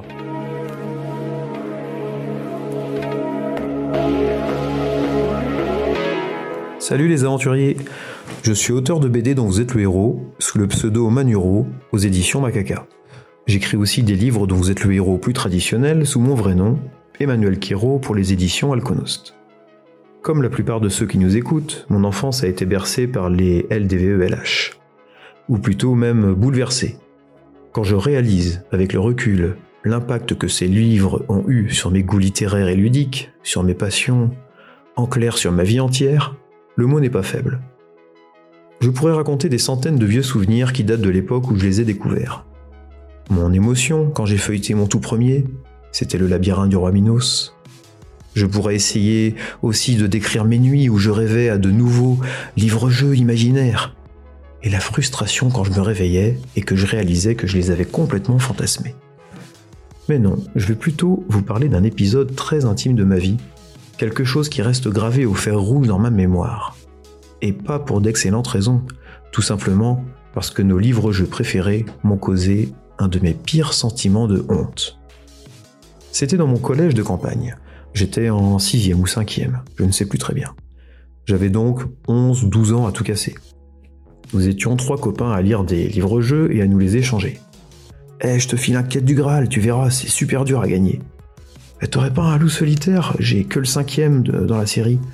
Ah, les maîtres des ténèbres, c'est le premier. Ah, génial. Vous voyez le topo. Rapidement, on avait commencé à en écrire nous-mêmes. Bon, ce n'était pas des chefs-d'œuvre. J'en ai conservé un dans un cahier à spirale à grand carreau, juste un patchwork de séquences complètement pompé sur les livres-jeux que j'avais lus avant. Mais bon, l'intention était là, et tout écrit au stylo, bien sûr. Donc on était une bande de trois à se passionner pour les LDVELH. Un jour, l'un de nous a une idée géniale. On allait écrire un livre-jeu érotique. Enfin, je ne crois pas que c'était le terme qu'on avait utilisé entre nous. Mais en tout cas, il y aurait des filles dedans, et de l'action. Nous voilà donc installés à une table du CDI, pendant la pause du midi, épaule contre épaule. Je revois encore le cahier petit format avec la ligne rose qui délimitait la marge. C'était moi qui tenais le stylo quatre couleurs, et mes acolytes me flanquaient de part et d'autre. On avait écrit au moins une douzaine de paragraphes, mais pour ce qui est du contenu, Sincèrement, je ne m'en rappelle pas et ce n'est pas plus mal. À 12 ans, sur ce sujet précis, on devait surtout faire preuve de beaucoup d'imagination. Je me souviens quand même qu'on avait réussi à inclure des, des combats, probablement aux règles défis fantastiques. Bref, nous étions en plein décrochage du prix Nobel de littérature quand une voix nous apostrophe. Qu'est-ce que vous écrivez? Montrez-moi ça Tétanisé, aucun de nous n'a le réflexe de cacher l'ouvrage licencieux. C'est Valérie, la jeune surveillante du CDI, la pionne. Elle s'empare du cahier, lit un peu de notre prose. Elle ne semble pas transportée par l'émoi ou l'indignation. Et c'est d'un ton très neutre et très sec, genre lame de guillotine qui tombe, qu'elle nous annonce confisquer le cahier. La deuxième sentence est bien plus grave, ce qui me confirme que nous avons échoué lamentablement au test de chance. Nous irons chez Monsieur S à la pause de l'après-midi. Monsieur S, le directeur adjoint, la terreur locale. Tous les collégiens le surnomment Sequoia et ça n'a rien d'affectueux. Juste un rapprochement simpliste avec son nom de famille. J'y vois aussi une belle symbolique. Cet homme partageait avec l'arbre en question une stature impressionnante et une inflexibilité à toute épreuve. J'étais pour ma part dégoûté. Nous l'apprécions, cette pionne. Elle était sympa avec nous d'habitude. Rien à voir avec une Dolores ombrage avant l'heure. Pourquoi nous envoyer ainsi à l'abattoir Tout ça pour une rédaction non validée par notre prof de français? Valérie la traîtresse, avec un V comme vos notards. La mort dans l'âme, nous nous sommes tous les trois rendus un peu plus tard dans le sacro-saint quartier général administratif de l'établissement scolaire, un petit bloc indépendant dans lequel nous n'avions jamais mis les pieds. Mais pas de tapis rouge pour les vilains gribouilleurs, juste le sourire goguenard de la secrétaire mise au parfum qui nous fait entrer dans le bureau de Sequoia. Là, le sentiment de honte me submergeait tellement qu'il a oblitéré les paroles du sous-directeur. Je ne les entendais pas vraiment. J'étais écrasé, la tête plongée dans un seau, la gorge emplie d'une bile amère. Probablement comme mes deux compagnons d'infortune. Malgré tout, je revois encore son expression. Et ce n'était pas ce à quoi je m'attendais. Habituellement, il poussait des gueulantes dans la cour d'une voix de stentor. Et là, il ne semblait pas très à l'aise en ce moment précis, assis derrière son bureau et nous debout de l'autre côté. Visiblement, nos mines déconfites ne lui inspiraient aucun plaisir sadique. Il posa la main sur le cahier plastifié inspiré aux hormones, lui lança un regard consterné en haussant ses épais sourcils cendreux, avant de nous gratifier d'un Je ne peux pas dire que je goûte particulièrement à ce genre de littérature.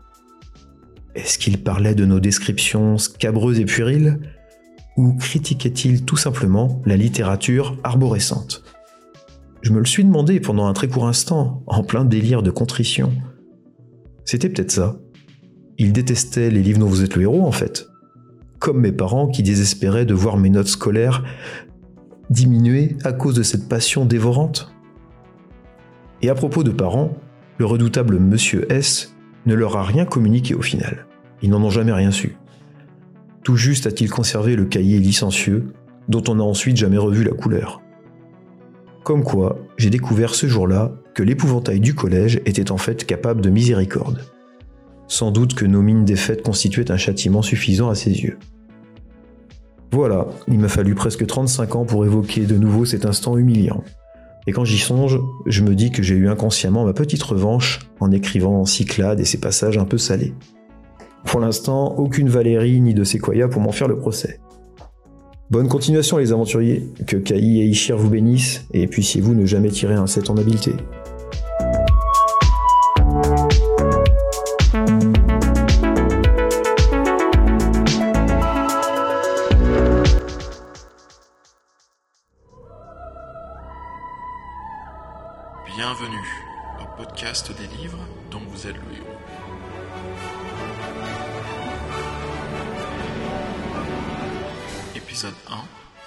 L'origine des livres.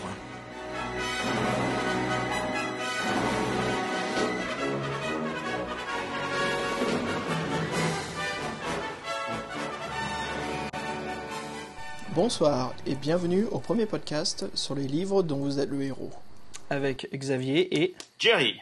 Nous sommes le dimanche 11 août 2013 et pour notre premier podcast, nous allons vous parler de l'histoire des livres dont vous êtes le héros. Alors à savoir que ces livres ont été édités chez Folio Junior le tout premier en 1982, par euh, Steve Jackson et Ian Livingstone, illustré par Russ Nicholson, avec la couverture de Peter Andrew Jones.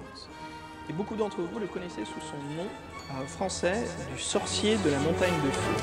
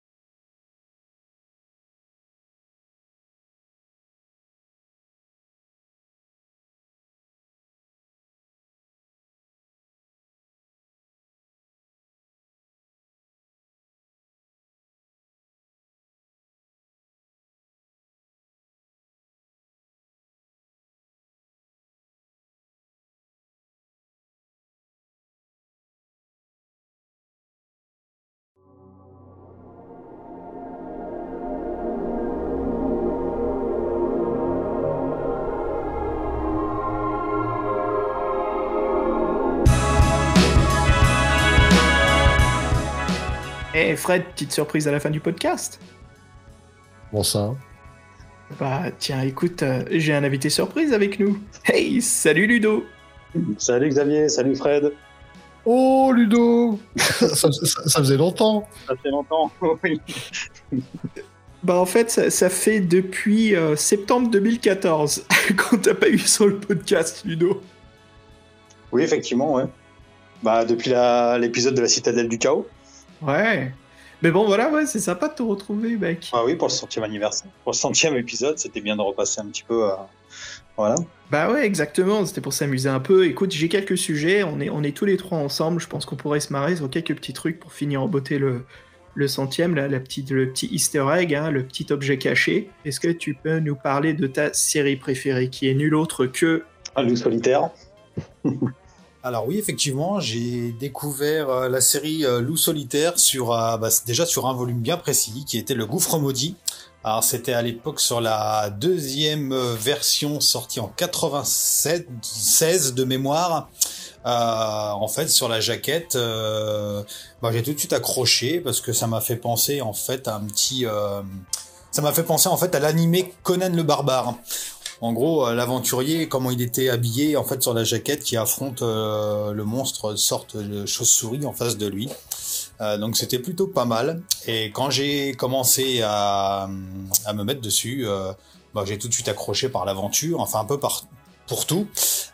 Et du coup, j'ai cherché en fait à me procurer la première édition que j'ai enfin enfin pu obtenir. Du coup, j'ai trouvé la première édition des deux premiers cycles. Alors j'ai hâte de pouvoir reprendre l'histoire du début, parce que commencer le gouffre maudit sans discipline de caille ni d'objet, je peux vous dire que je suis mort un bon, un bon petit paquet de fois.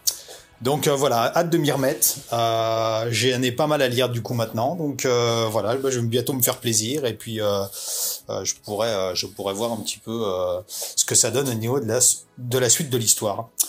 Voilà. Je sais que Fred, toi aussi, t'avais quand même, t'as quand même une petite envie de découvrir aussi Loup solitaire. Hein. Bah, Ça fait un peu peur euh, comme ça et franchement, euh, si tu veux te faire la série entière, Ludo, c'est que t'es bien motivé parce que pour moi, c'est euh, des plus grandes sagas. Des, je parle en nombre de bouquins, donc c'est assez impressionnant. Moi, j'ai un truc, je sais pas si je t'avais déjà dit, Xavier. j'ai pas pas été ton premier co-animateur et quand tu m'as demandé d'écouter des podcasts, en fait, celui que j'ai écouté en plusieurs fois, c'est celui que tu avais fait avec Ludo. Donc en fait, Hey, j'ai- Ah, génial. Ouais, c'est l'épisode avec Ludo, j'ai écouté plusieurs fois. Et ça, me- ça faisait marrer. C'est vrai que Ludo, euh, bah, bien marré cet épisode-là. Donc c'est un, épisode qui m'a fait, qui m'a fait, qui m'a donné envie d'écouter d'autres épisodes. Donc c'est grâce à Citadelle du Chaos que j'ai découvert les, les PDVLH aussi. Moi. Hey Ah bah c'est cool Génial. Et puis il est génial ce livre de, de Steve Jackson, c'est vraiment une super aventure, quoi, les citadelles du chaos. Et euh, écoutez les gars, je voudrais parler d'un petit sujet que bah, qu'avec Ludo on a, c'est euh, la recherche des livres dans Z héros au brocante. Fred, t'en as déjà fait toi pour ça? Non, je fais plus de brocante. Après là, j'ai justement j'ai vu une brocante, mais pas de, BD et de CD là, euh, là où je suis. Euh, Ça, ça me tente. Et je pense que j'aurai pas le temps d'y aller, mais sur le principe de chiner, par contre, euh, j'adore le faire, c'est au niveau des CD. Mais en livre, j'ai pas l'occasion. Mais je comprends tout à fait le plaisir de fouiller dans des bacs et chercher une référence, et quand tu tombes dessus, et, là, c'est l'orgasme. Tu, euh, Ludo, t'as as quelques histoires parce que toi, t'en fais énormément parmi nous trois des brocantes. D'ailleurs, t'as trouvé pas mal de perles rares. T'as une histoire à me raconter, non, sur euh, sur des livres dans Z le héros que, que quelqu'un allait vendre à un prix incroyable et toi, t'as pu les avoir à un prix réduit, non? Oui. Oui, un vendeur qui les vendait euh, bah, 20 à 25 euros le volume. Donc, euh, il en avait 5 à vendre. Et puis, euh, bah, il s'est absenté à un moment donné. Puis, c'est sa mère qui a fait la vente euh, de ses bouquins. donc, euh, du coup, il a, la personne a vu que j'étais très intéressé par le, par le lot. Donc, euh, je l'avais gardé un petit peu de côté pour que personne me récupère derrière. Et du coup, euh, bah, la mère de ce, de ce vendeur, du coup, m'a fait un prix raisonnable. Euh, C'était, euh, ça va. Je crois que c'était entre 15 et 20 euros le lot des 5 des cinq bouquins. Voilà, donc je m'en suis, je m'en suis tiré pour très bien pour 15 euros. Voilà. Donc c'était une bonne affaire. Ça me rappelle quand moi je voulais vendre mes cartes Magic en brocante, on essayait de les vendre à l'unité, ça a dû marcher une fois. Les mecs arrivaient, ouais, on vous prend le lot. C'est ça, tu rêves. Mes petites cartes magiques, là. Ah oui. Tu sais combien elle cote, celle-ci, là? Tu sais combien elle cote? Tu crois vraiment que je vais te la vendre pour le lot, là? Ouais, Je pense que le mec, c'est un mec, il était débarrassé de ses jouets, puis il n'arrivait pas vraiment, donc, euh. Bah oui, parce que Ludo, euh, donc, euh, il y a quar- 2014, là, on est au centième, on te revoit quand, Ludo? euh, au deux centième ou, ou avant? Et ouais, qui sait, peut-être au 200e ou peut-être avant, on va voir. L'avenir nous dira. serait, ça serait bien avant, hein, ça serait bien avant. hein. Ouais, bah oui, ça serait chouette. hein. Et- et j'imagine- je croyais que Ludo allait dire ah, bah on se reverra pour la citadelle des Lucas au volume 2. Je, ah, tiens. Oui. Mais je pense, écoute, si je me trompe pas, et je crois que c'est le plan à faire, les gars, comme on est tous les trois là, surtout Ludo qui est un passionné de loup solitaire, je crois que si on fait des podcasts avec Ludo, c'est sur la saga Ah ouais. spéciale loup solitaire, on est d'accord, non? Je sais pas dans quoi tu t'engages, là, Ludo, là. Oui, c'est ça. Surtout que ça serait toi qui écris des épisodes, qui produit des... et, euh, avec euh, Fred, nous on vient juste s'incruster dans, le, dans la Oui, oui. chatroom, et voilà, Oui, quoi, on oui, discute avec toi. On met les pantoufles, on fait ouais, l'aventure, on l'a lu, on l'a pas lu. comme comme- comme d'hab, quoi. Il va falloir une sacrée patience, les gars. Oh, bon, on n'est pas pressé. Hein. Bon allez Ludo, à bientôt, euh, salut les gars. Au plaisir, Ludo, et salut tout le monde. À bientôt. Salut Fred, salut Xavier, puis salut à tous les auditeurs. À bientôt.